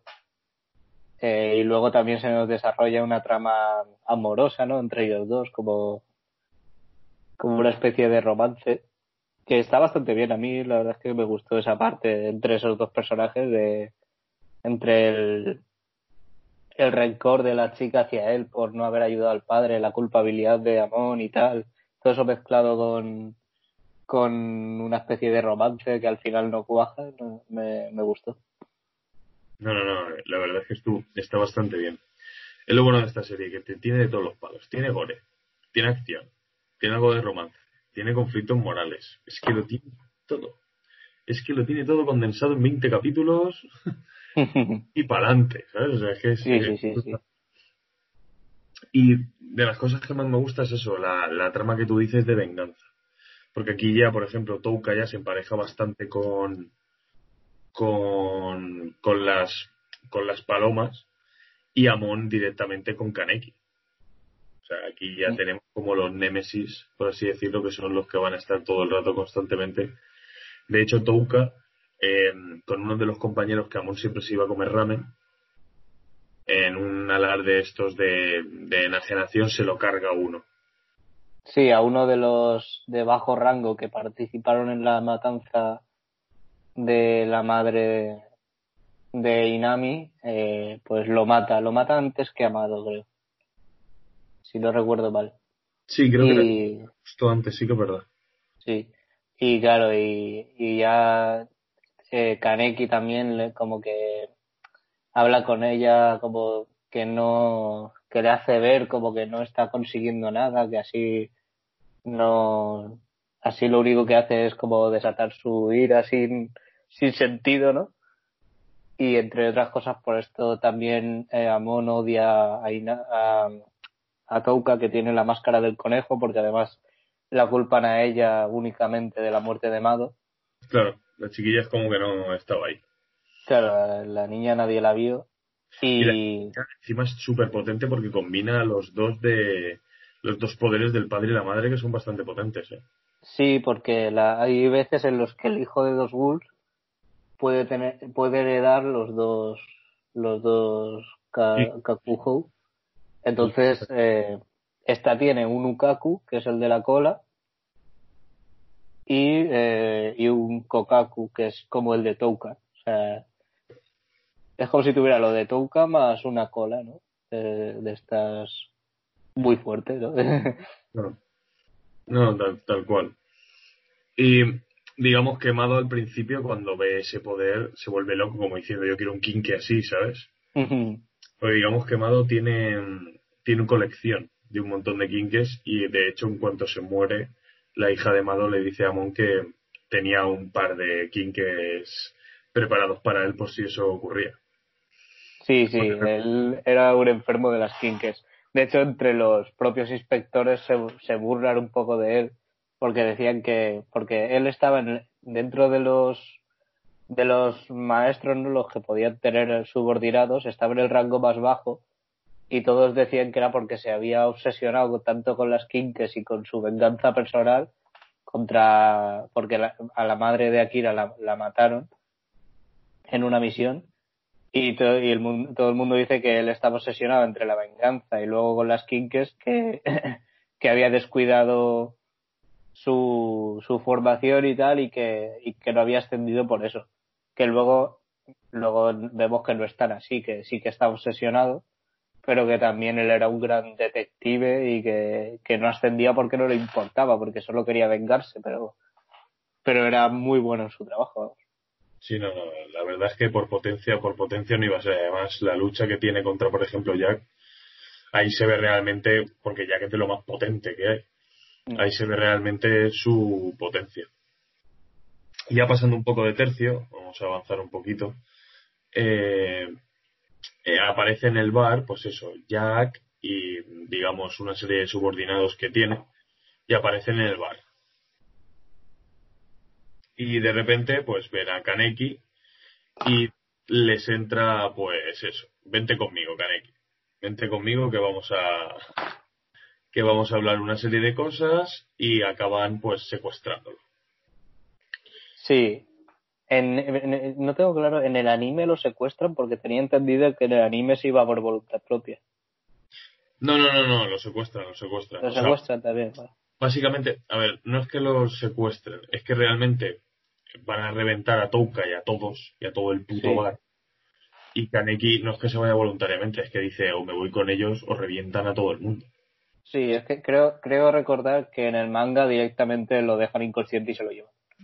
Pero no, no recuerdo del todo bien. Pero sí, lo esencial es lo que tú dices, que lo van al bar, revientan a todo el mundo, que ahí se, se ve que estos son como de un grupo de ghouls malvados, ¿no? De ghouls criminales, que se hacen llamar el árbol Augiri, que dicen que, que está gobernado por, por el rey de un ojo, le llaman. Y, y está, eh, con- pa- y se supone que, que tienen la orden de, de secuestrar a Kaneki y, y va Jack y vemos con él a, eh, a Ayato, que es el hermano de Touka. Sí, un- porque de hecho es poten- me encanta este personaje, tiene igual las mismas alas, es, Sí. tiene como el mismo poder, pero digamos que avanzado. Sí, es brutal, este tío currándose es, es la hostia. Sí, no, no, es como, la diferencia es como al principio de Naruto de Sasuke y Itachi, que ves a uno y a otro y dices, Dios, qué diferencia. Sí, sí, es, es más, o menos así, ¿eh? Eh, Y bueno, se llevan con ellos, se llevan con ellos a, a Kaneki, los meten como en un, en un edificio donde tienen a varios ghouls trabajando para ellos, algunos medio esclavizados, otros porque tienen los mismos ideales, ¿no? De, de derrocar a las palomas y tal, y de hacer un mundo para los ghouls. Y vemos a los más potentes de esta organización, que son Eto, que es como como una como, como un tío así vendado entero con una capucha. Y que de ese tiene un poder de regeneración que no era, no era normal. Claro, luego vemos a Tatara, que es como el que más tiene la voz cantante, el que da las órdenes, que dicen que viene de China, es un ghoul chino, el, creo que es rubio. Y a Noro, que Noro lleva una máscara con una boca y no habla nunca. Y No. este es, este el Noro es, eh, también tenía una regeneración brutal, pero brutal, brutal. Y estos son como los tres, las tres cabezas de la organización y por encima estaría el rey de un ojo, al que no, no dicen quién es en ningún momento. Claro, del cual ya hablaré. Claro, luego ya aparecerá más adelante, pero ya en la segunda.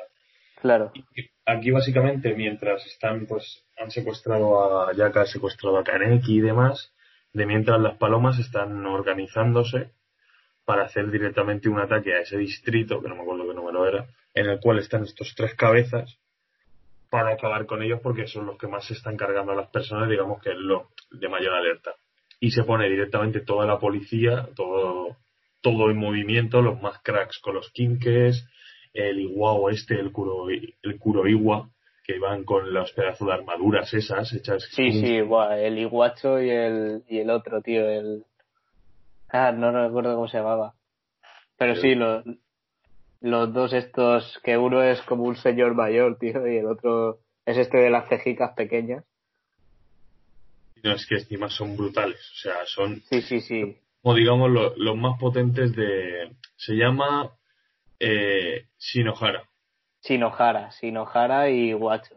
Esos dos son brutales. A ver, son como el, el- como el rango más alto que puede haber de un inspector. O sea, esos son los más fuertes que hay.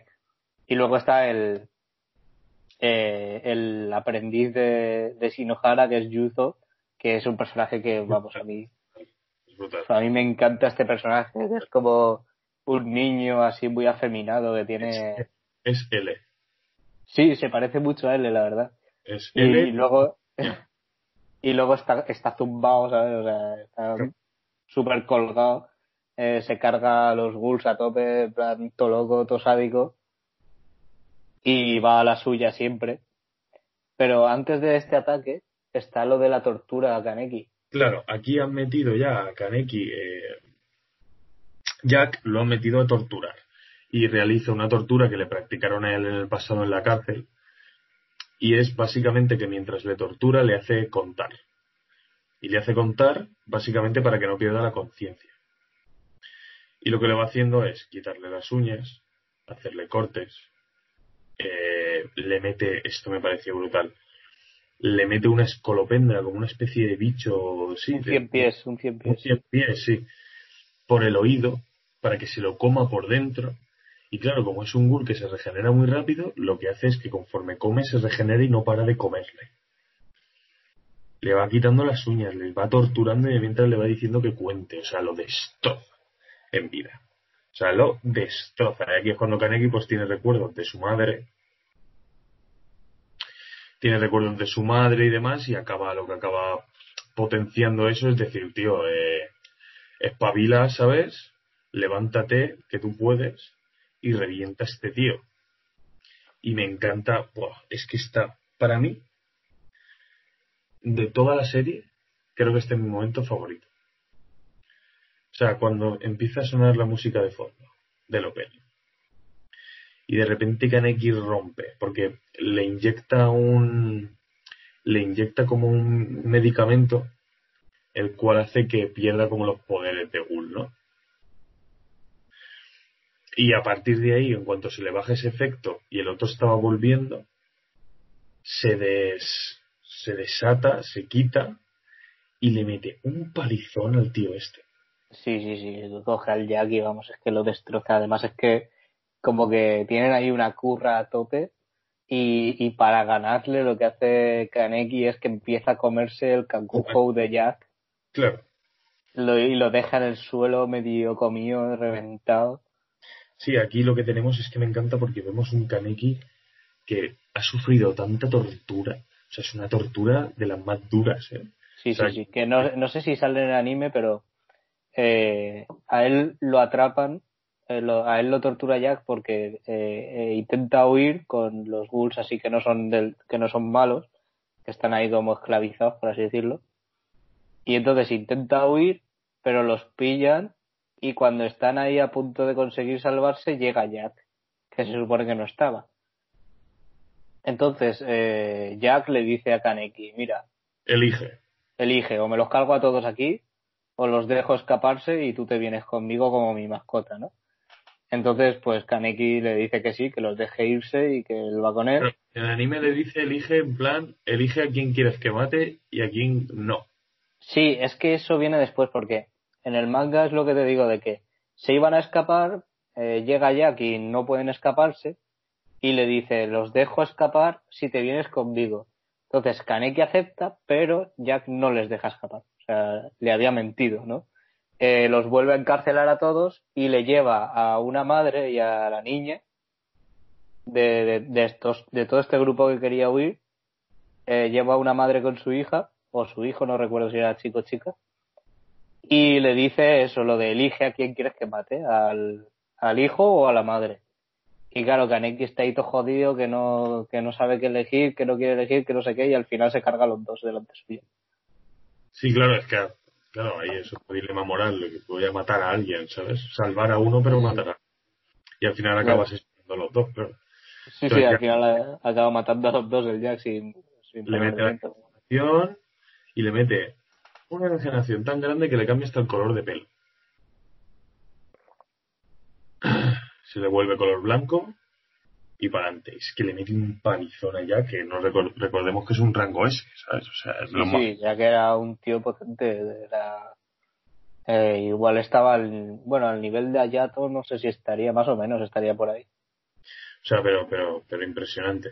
Y luego, mientras está pasando todo esto, pues hay la pedazo de guerra esta de, de los, de las palomas contra la organización. Y acaba apareciendo el búho, que es como el, el ghoul más potente que ha existido, que ya viene desde el pasado, que él solo pelea contra los más tochos de las palomas, contra los dos chicos Sí, contra Shinohara y Watch. lucha contra ellos, aún así ni se puede. eh, un currote impresionante que acaba derrumbándose todo y acaban como ganando los, los Ghouls. Realmente aquí en esta ganan los Ghouls. Sí, lo que pasa es que eh, el árbol Augiri, que era la organización esta, eh, había dejado a, eh, había dejado a Noro, que es el tío de la máscara con la boca Sí, y una coleta, había dejado a, a Jack y había dejado a Yato. Pero Tatara y Eto, que eran otros, los otros dos de los tres más potentes, se habían ido a la cárcel para ghouls. Eh, entonces, mientras pasa todo esto, mientras en la, organización contra ghouls de las palomas van, atacan, luego están eh, los del Antequio, que son Touka, Renji y todos estos, intentando salvar a, a Kaneki. Esto no sé si pasa en el anime.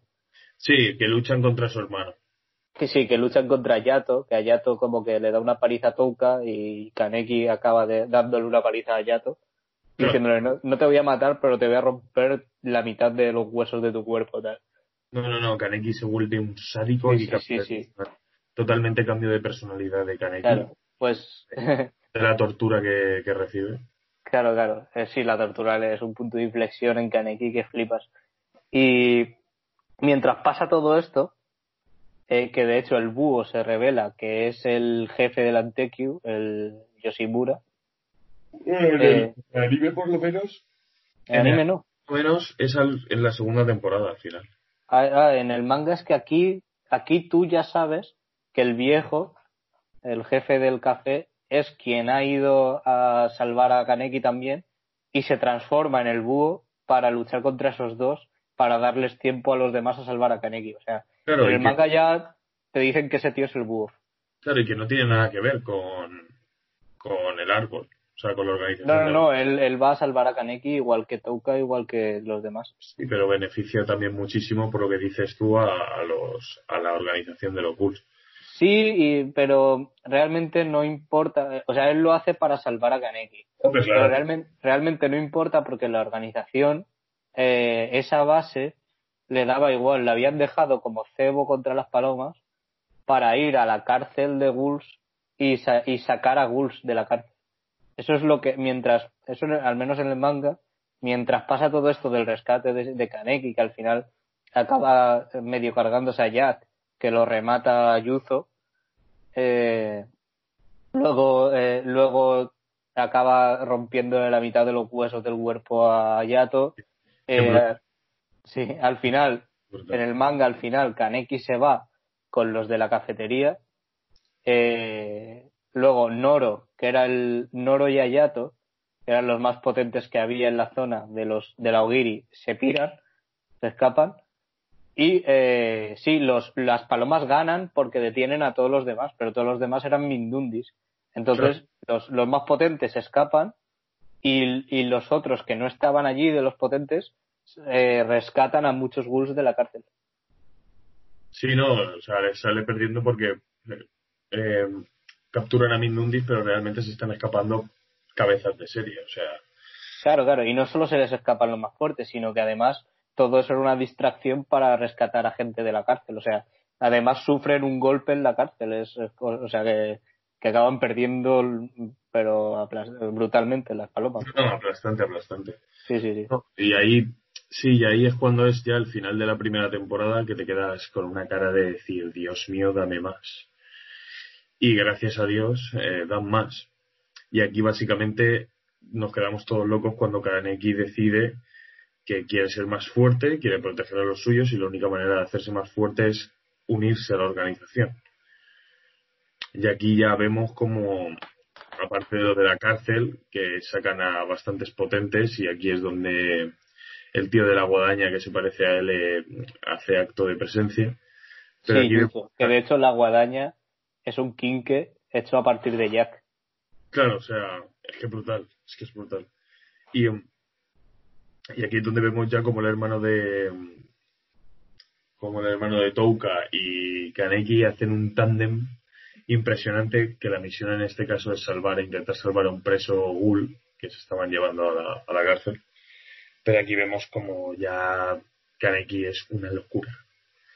O sea, Kaneki está ya a otro nivel, ya pelo blanco y ya es un sádico que se la suda todo. Lo único que quiere es conseguir su objetivo. Y Sí, yo ya- por lo que veo, por lo que veo este aquí sí que es bastante diferente, porque en el manga Kaneki no se llega a unir al árbol Aogiri, sino que se va por su sí que se quiere hacer más fuerte y se va, pero no se une al árbol Aogiri, sino que se monta su propio grupito de ghouls, ¿no? Donde está el gourmet, eh, eh, está Inami con ellos, la niña, y hay eh, eh, tres o cuatro de los que estaban en- encerrados con él en el en, en lo que estábamos hablando antes de donde Jack y todo eso. Sí. No, O no, sea, pues, hay- en, el, en el anime se une a ellos. Claro, en el anime se une al árbol Aogiri y en el manga eh, se forma él su propia organización, pero pequeñica y lo que hace es como buscar información sobre, sobre lo que le pasó a él, el accidente que tuvo y sobre Ri- Riz, eh, sobre Rice y todo esto. Y, y también para hacerse más fuerte y tal, o sea, es parecido, pero él no se llega a unir al árbol Aogiri porque va en contra de, de su moral, vamos. O sea, No, no, en el, en el anime la moral la pierde. claro. Y ya empieza. Ay, disculpa. Coronavirus. Eh, no, y, y lo que llega aquí a hacer Kaneki ya es que pasa el canibalismo. O sea, ya se le va tanto la pinza que hasta come ghouls. Sí, sí, eso también es igual. O sea, ya se le empieza a ir la pinza y encima el, el poder que tienen los ghouls, si comes ghouls, cambia y evoluciona de otras maneras. Sí, cuando comes ghouls es como que puedes hacerte como como una especie de armadura, ¿no? Que se llama kakuja, que ahora sí se llama así, que, que es cuando un ghoul es caníbal, ¿no? Y te hace más fuerte, vamos. Sí, no, no, y aquí es cuando, pues bueno, vemos después que Touka y los del restaurante están como un poco decepcionados, ya empiezan a hacer vida por su cuenta. Ya. mm, Porque aquí también hay como una especie de. No de romance, pero sí que Touka y Kaneki pues tienen lo suyo entre ellos. ¿sabes? Sí, sí, Toka y Kaneki tienen una. O sea, es una relación de. como un principio de romance. O sea, está claro Sí. que esos dos acaban juntos. Claro. Entonces, nada, le está dolida, pero realmente pues ahí sigue. La hija pues eh, ya está superando lo de la madre, se está haciendo un poquito más fuerte, ya empieza pues a hacer más vida normal. Tenemos aquí al, a los antiguos, al rey, al mono demonio y a la tía perro. Sí, ahí el perro negro, sí, sí. no, toma- eh, cogiendo el cotarro, eh, contratan también a Izo en el, en el bar. Y ya básicamente pues eh, tenemos lo de la cárcel que habías dicho tú, que descubrimos que, ¿cómo se llama el de la guadaña? Yuzo. Yuzo, descubrimos que tiene dos hermanas que habían estado con, eh, con Amon en el pasado y que le habían dicho que lo que querían era convertirse en. con- o sea, convertirse a lo que le explicaba de su religión, pero acaban siendo ghouls, ¿sabes? Acaban siendo ghouls y, y mitad mitad. Mm. Entonces ahí pues descubrimos un poquito del pasado de, de este personaje con estas dos, que casi las mata, prácticamente va a reventarlas porque él revienta todo lo que sea un ghoul. Sí, revienta. sí. Y nada, y se ve un poquito la infancia de este, que es un personaje que tiene un poquito más de, un poquito más de trasfondo. Y entonces ya lo que se empieza a hacer aquí es empiezan a llamar ya unas palomas más potentes, ya de todos los lados, y empiezan a investigar un poquito, pues, un poquito, pues, a, a esta nueva estructura. Llaman a, a Kaneki el ghoul del parche. Eh, el amigo de Kaneki se hace repartidor. No Mm. sé si en el manga es igual. Y justo Sí, empieza a se hace como un recadero de los de las palomas. Claro. Y mm, todo el mundo está interesado en ese nuevo ghoul del parche que está reventando y que está, vamos, que está haciendo un daño brutal. Y bueno, aquí tenemos eh, básicamente, aquí hay menos, en la segunda temporada hay menos trasfondo, en el sentido de que todo es más lineal, hasta la batalla final. Y aquí lo que vamos viendo un poquito pues es el plan de, de la organización esta de Gus que quiere ir expandiéndose sector a sector, básicamente, quiere apoderarse de toda la zona y tirar a las palomas para atrás. Y de mientras, pues ya van eh, las palomas estrechando el cerco hasta que obtienen de que el búho, que ha matado a tantísimas personas, porque eh, aquí el búho es el de el dueño del bar. Sí. Entonces aquí se explica un poquito la, el pasado de, de este, que, que me parece brutal. O sea, básicamente era uno, un ghoul súper fuerte, se enamora de una humana, la deja embarazada, y claro, eh, nunca podía haber ciclo, o sea, cíclopes, eh, gente con un ojo como Kaneki, básicamente porque si tú embarazas a alguien, para que ese bebé nazca, tienes que comer carne humana, porque si no comes Sí, carne, claro. Perdón, carne, sí, carne humana, porque si no comes carne humana y comes carne de vaca o demás, el niño se muere. Entonces, la mujer le dice que no se preocupe, que ella va a hacer lo que sea para que el niño nazca y que va a hacer un milagro, porque solo nombran como un milagro que puedan hacer un hijo entre una humana y un, y un ghoul. Sí, para empezar es muy, muy difícil que se quede embarazada y para continuar, aún comiendo carne humana, es muy difícil que el niño se desarrolle. O sea, realmente es casi un milagro. ¿sí? Claro. Entonces eh, empieza a comer carne humana la mujer. O sea, flipante. Sí, sí, y de, y de hecho, eh, no sé cómo será en el anime, pero en el manga, eh, el jefe de la cafetería, el, el búho, eh, era como un sicario para una banda como de ghouls que tiene, eran como que están en las sombras controlando todo, que se llaman V. Y cuando se enamora de esta tía, como que abandona la banda esta, les dice que ya no quiere trabajar para ellos, pero cuando se enteran de que ha, te- ha tenido un hijo y de que está con una humana y tal, le dicen tal, tienes que matarla. Claro. Y claro, y él lo hace, o sea, mata a la mujer para salvar a la hija Claro. y. ¿Hija era hija? Sí, es ¿no? hija, es hija, sí. Y, le- y abandona a la hija en, en, en las cloacas de un distrito donde, donde viven los ghouls. Sí, es un poco sálvese, sálvese quien pueda. Y aquí, pues, también eh, más del pasado se ve que los dos más potentes, por así decirlo, eh, habían luchado con él en el pasado y habían matado a un montón de compañeros. Y digamos que se posiciona el búho como la mayor amenaza. Luego ya veremos lo que pasa.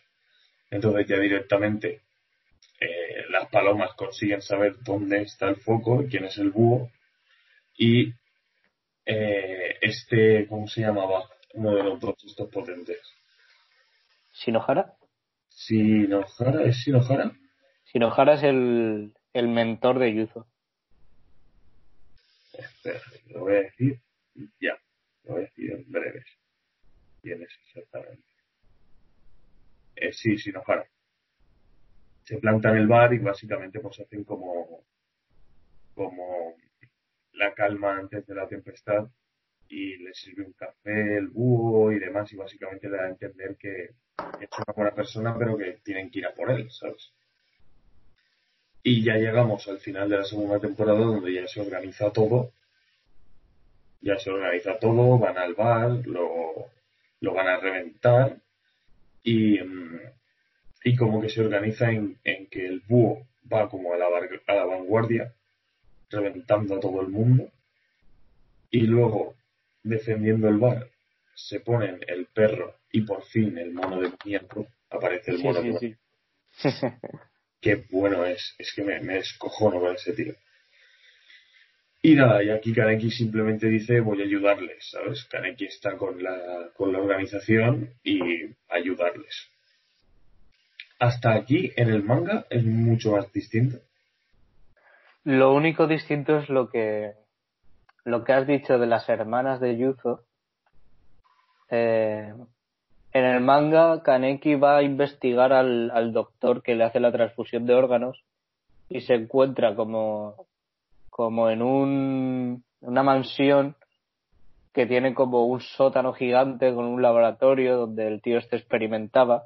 Y están las dos chicas que tú has dicho, que se convierten en ghouls de un ojo, pero no son hermanas de Yuzo, sino que son eran aprendices de la academia junto a él. Y en la mansión donde está este laboratorio pertenecía al padre de esas niñas. Que al padre se lo cargan los ghouls y tal. Entonces, Sí, el doctor como que tal, pero Kaneki va ahí por su propia cuenta, porque él no está con el árbol, y va a investigar al doctor ese para saber un poco por qué él, por qué le hizo eso y tal. Y, y nada, y ella tiene ahí una pelea contra, contra el árbol Augiri que llega, aparece Eto, el, el tío este vendado entero, y, y Eto como que eh, se carga a, a una de las niñas, luego eh, el este Kaneki va donde el doctor y, y, se- y aparece Shinohara que se curra contra Kaneki, tiene ahí una curra muy igualada, Kaneki se le va la pinza, se transforma así como en el Kakuja Sí. y aparece Renji que es, eh, coge a, a Rize, a Rice, Mm. que la tenía el doctor ahí para sacarle los órganos y hacer más ghouls y tal, y, se, y Renji se la lleva. Y, y nada, y al final, pues, eh, Kaneki logra escapar, eh, se va con todo el grupito este que tenía, y luego ya pasa lo que tú dices de que empieza, empiezan a planear el ataque a, a Antekyu, a la cafetería, y el Kaneki pues toma la decisión, o sea, lo- los de Antekyu ya saben que van a ir, entonces junta el, el viejo, se junta con, con la Irimi, que es la perro negro, y el mono demoníaco y que esos dos se supone que eran gusto potentes en el pasado, que tenían su banda y tal, y juntan a toda su antigua banda para pelear ellos solos. Eh, Renji se va con Touka y le, y le dicen a Kaneki que no se meta, que el, que el viejo ha hecho eso para defenderlos, o sea, que sabe que va a caer, que Antekyu va a caer y quiere luchar hasta el final para darles la posibilidad de escapar a ellos. Y. Kaneki, Kaneki acaba diciendo que él va a ir a defenderlos. Entonces, hay una escena final en, antes de la batalla final, está como en una azotea con, con uno de estos de su grupo, que es como con el que más confianza tiene, que es uno así muy débil, pero que es buena persona y tal. Eh, y le dice que, que si quiere ir que vaya y tal, pero que, que, le, que le van a echar de menos y tal, porque lo tiene como un, un buen líder. Y el gourmet le dice, porque el gourmet estaba con él en todo esto, le dice que no se vaya, que tal, que porque el gourmet estaba obsesionado con él, es como pasa de ser su pasa de ser su presa a ser como como que lo tiene ahí todo como que tiene que ser suyo, ¿no? Se lo tiene Sí. que comer. Claro. Y yo sí. sí, y, y al final eh, Kaneki se va y el gourmet se queda ahí todo jodido. Y ya tenemos la batalla final en la que en la que participan todos participa Sí, Amon, Kaneki, contra Amon sí, y luego pues los dos eh, veteranos de las palomas contra el búho, más alguno más. sí, Se hacen ahí de support y nada, y consiguen reventar al búho. Al final lo consiguen. Pues está mayor ya el pobre hombre, hay que dejarlo ya que no puede ser invencible. Y mm, claro, porque aparece la super. Llega tarde, pero aparece como la superestrella de las palomas, que no me acuerdo tampoco del nombre. Arima, Arima. Arima. Arima, es- sí, Arima es como el, el- le llaman el segador, creo. El segador de ghouls. O sea, es como el, el de las palomas, el más fuerte de todos, el que mata a cualquier ghoul sin despeinarse.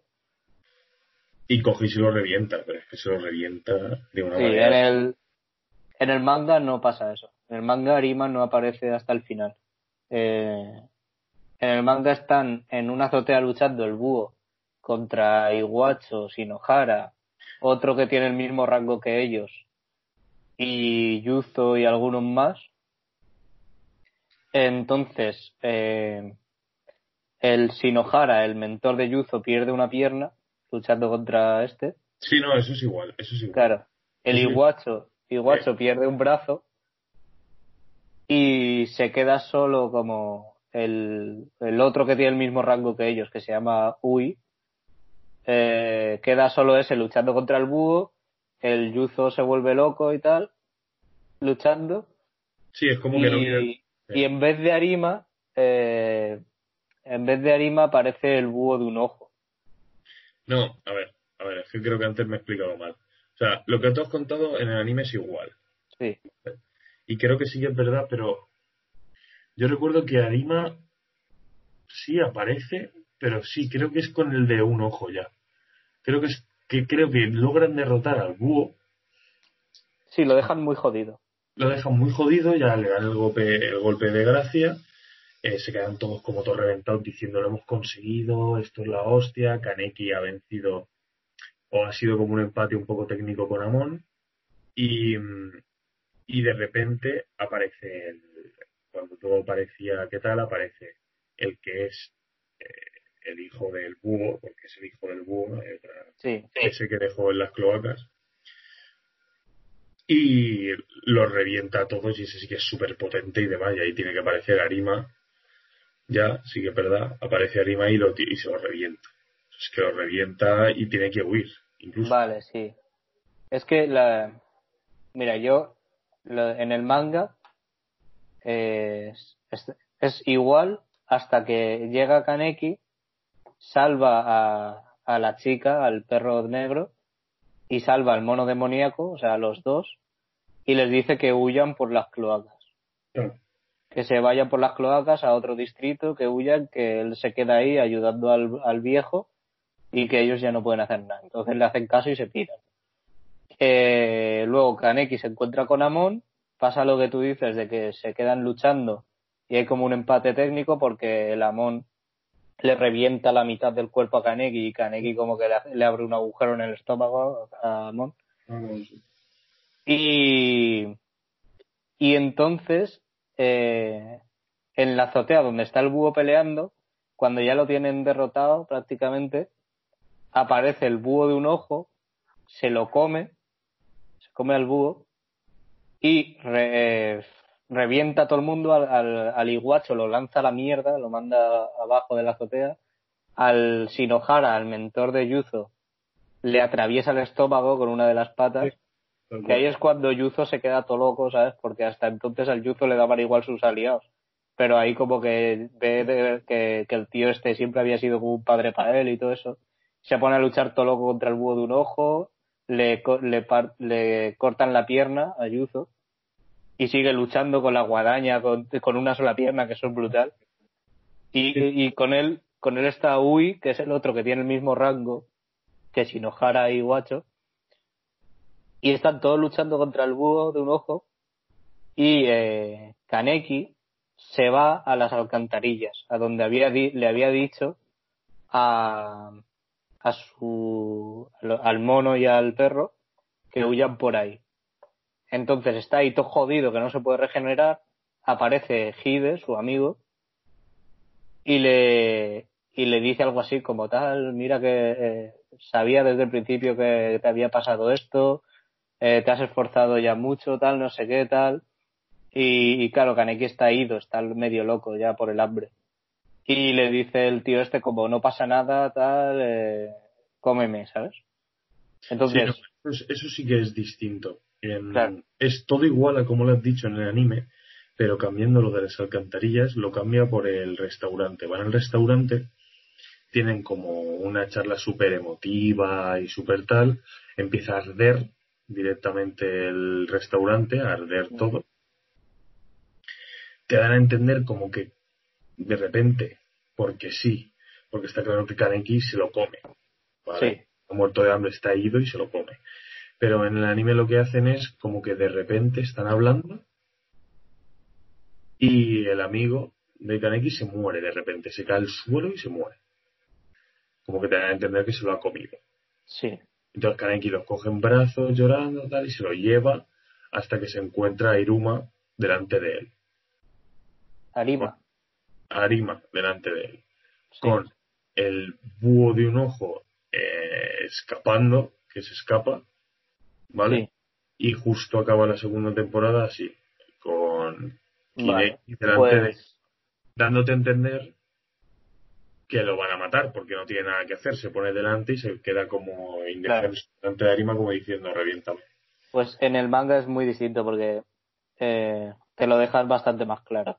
En el manga, es lo que te digo, eh, tenemos al búho de un ojo reventando en la azotea y a Kaneki reventado en las alcantarillas.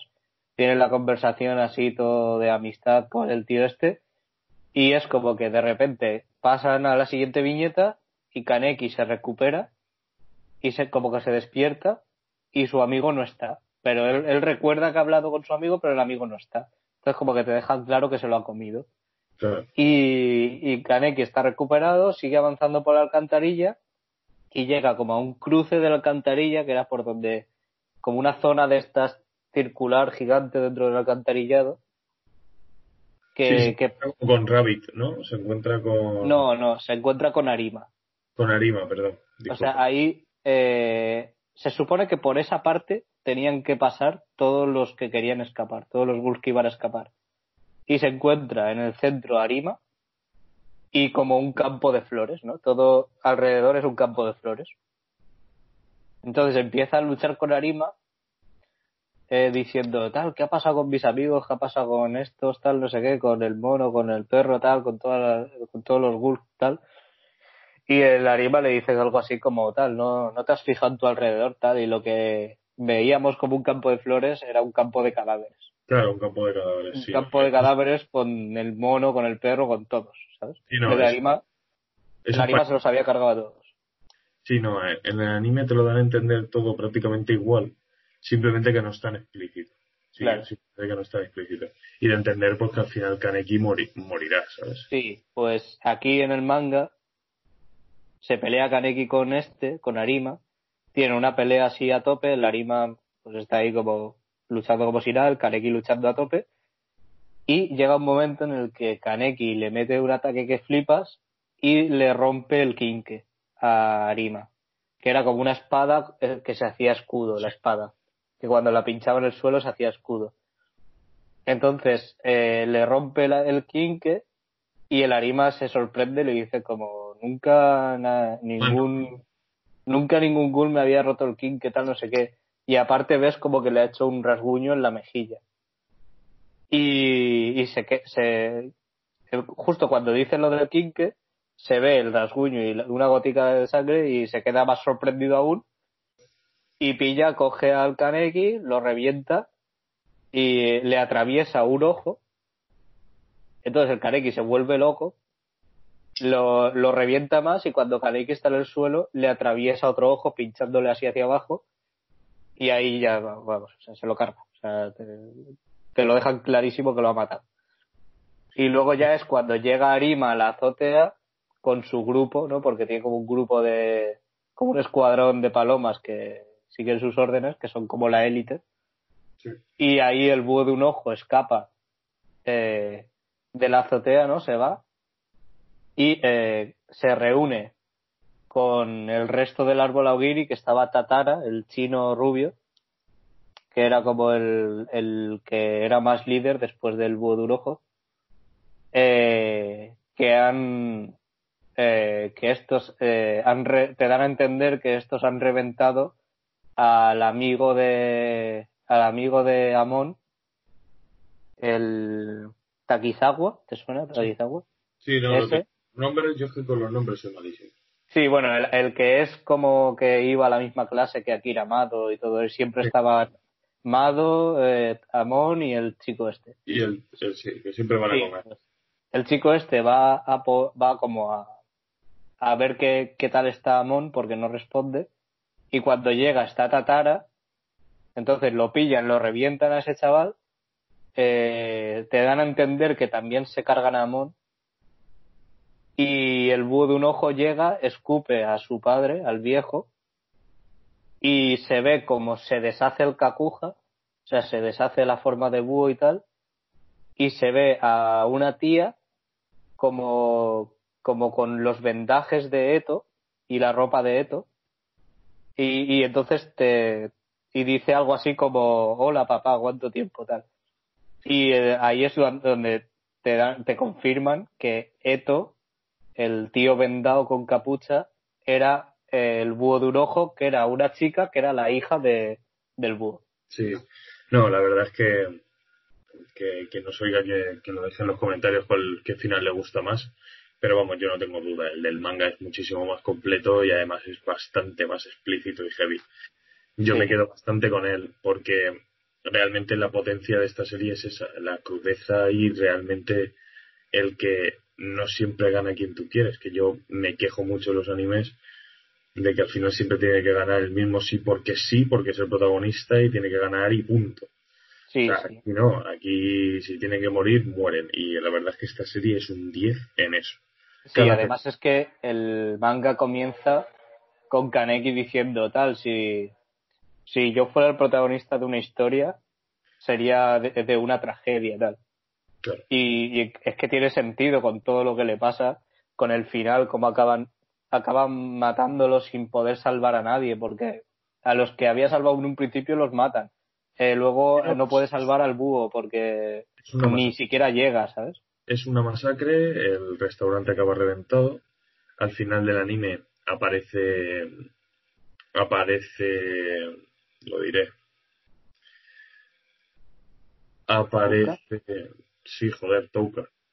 Aparece Touka y es como que rehace el restaurante y lo reabre, o sea que lo arregla. Pero a mí lo que me encanta es el momento en el que Kaneki se come a su mejor amigo sin ni siquiera saberlo. Y es como que es, o sea, realmente el que había sido incondicional había sido él. Él nunca lo había olvidado, sabía quién era, sabía que era un ghoul, Sí, sí, sí. sabía que era el del parche, y me pareció, o sea, yo cuando vi esa escena de que te dan a entender que se ha comido a su amigo, a su mejor amigo, dices, madre mía, y luego al final ya con todos muriendo, o sea, de desolación, de devastación, hace lo que para mí esta serie debería de haber acabado ahí. Sí, a ver, a mí me parece, me parece un gran final. Eh, pero sí que es verdad, a ver, te puedes quedar con ese final tal y como yo lo he contado, pero luego en Re tiene matices, ¿vale? O sea, hay cosas que yo he dicho, cómo te lo deja al final de Tokyo Ghoul, pero no son realmente así, pero por no spoilear de la continuación, no lo voy a aclarar, ¿vale? Pero... Sí, o hacen el Deus Ex Máquina, unas Claro, no, pero no, ya no Deus Ex Máquina, porque el principio de Tokyo Ghoul Re sí que tiene mucho sentido y sí que mola. Eh, luego, cuando ya avanza, ya sí que se cuelan mucho, ya sí que ahí ya es un festival de Deus Ex. Pero al principio eh, hay varias matizaciones ¿no? del final de Tokyo Ghoul. Además que Tokyo Ghoul acaba con muchos cabos sueltos, o sea, era, era lógico hacer una continuación y era lógico explicar más cosas y tal. Lo que pasa es que al final acaba cayendo en ser la típica serie donde los buenos siempre ganan, donde tal, o sea, el final de Tokyo Ghoul Re no me parece bueno, pero sí que sí que necesitaba una continuación. De hecho, cuando cuando pasó el final de Tokyo Ghoul, mucha gente se quejó del final porque eh, es un final muy a mí me gusta mucho, pero sí que es verdad que si no sabes que hay una continuación te deja muchos cabos sueltos. No, no, claro, o sea, a ver, eh, yo no estoy negando que tenía que haber una continuación sí o sí, o, te- o por lo menos sacar una peli o una ova o lo que fuera explicándolo. Pero como a rasgos generales, para mí la obra debería haber terminado de esa manera o haber hecho dos capítulos más para atar todos los cabos y luego sacarte, sí, me puedes sacar el rey, pero que ya sea otra cosa. O sea, no ponerte a hacer Deus Ex Máquina aquí hasta que renazca la madre de Kaneki. Sí. A mí sí que hay cosas del re que me gustan, ¿eh? No, pues no tiene sentido. Si lo haces Ah. crudo, tiene que ser crudo. Y Sí, sí, no, sí. A mí me parece. Eh, Tokyo Ghoul me parece perfecto tal y como está. O sea, me parece perfecto, una obra maestra. Luego, el principio del re, el principio, los primeros, creo que son 50 capítulos del manga, me gustan mucho. O sea, y lo veo una, una continuación perfecta y, y tiene mucho sentido. Y sí que trastocan cosas que te habían dejado más o menos claras en el final de Tokyo Ghoul, pero lo veo con algo hecho con sentido y como que desde un principio el autor lo tenía pensado así. Lo que pasa es que luego ya llega un punto de inflexión en el que ya cambian demasiado, donde ya la mayoría de cosas que han pasado en Tokyo Ghoul no tienen sentido porque es el festival de, de los buenos siempre ganan, ¿sabes? Sí, no, a ver, aquí yo creo que es lo que has dicho tú, Kio, al principio del programa. Esto ha tenido que venir de la editorial para sacar dinero y demás, hacerla un poquito más comercial y que sea más atractiva para un mayor número de público, pero para mí pierde todo, todo, Sí, sí, Todo el pierde el sentido. sentido, sí, sí, pierde completamente el sentido. pierde todo el sentido. Yo me quedo con eso, con la crudeza del final, de la segunda. O sea, me parece brutal como lo que sufre Kaneki, el cómo te hacen sentir en esta serie mm, la- los dramas internos de los personajes, porque cada uno tiene el suyo propio y tiene sus propias convicciones y no es todo un porqué. Hasta personajes como el mono y el perro que no te meten ningún tipo de trasfondo, solamente aparecen ahí diciendo las típicas frases. Al final te da pena porque dices, Dios, cómo ha evolucionado este personaje y el por qué estaban ahí, que siempre han estado ahí por algo. Y la verdad es que para mí esta, esta, esta serie a mí me marcó bastante, bastante. Bastante. Para mí es una maravilla, es de mis mangas favoritos, ya lo he dicho al principio. Eh, todo lo que es Tokyo Ghoul, o sea, yo es que lo tengo en mi altar. Y, y bueno, es verdad que la continuación pierde un poco el, el sentido y la, la caga en bastantes cosas, pero también al final te da, te da como que te cierra la obra, ¿sabes? Es peor, pero se podría decir que es un poco como la segunda parte de, de Death Note, ¿vale?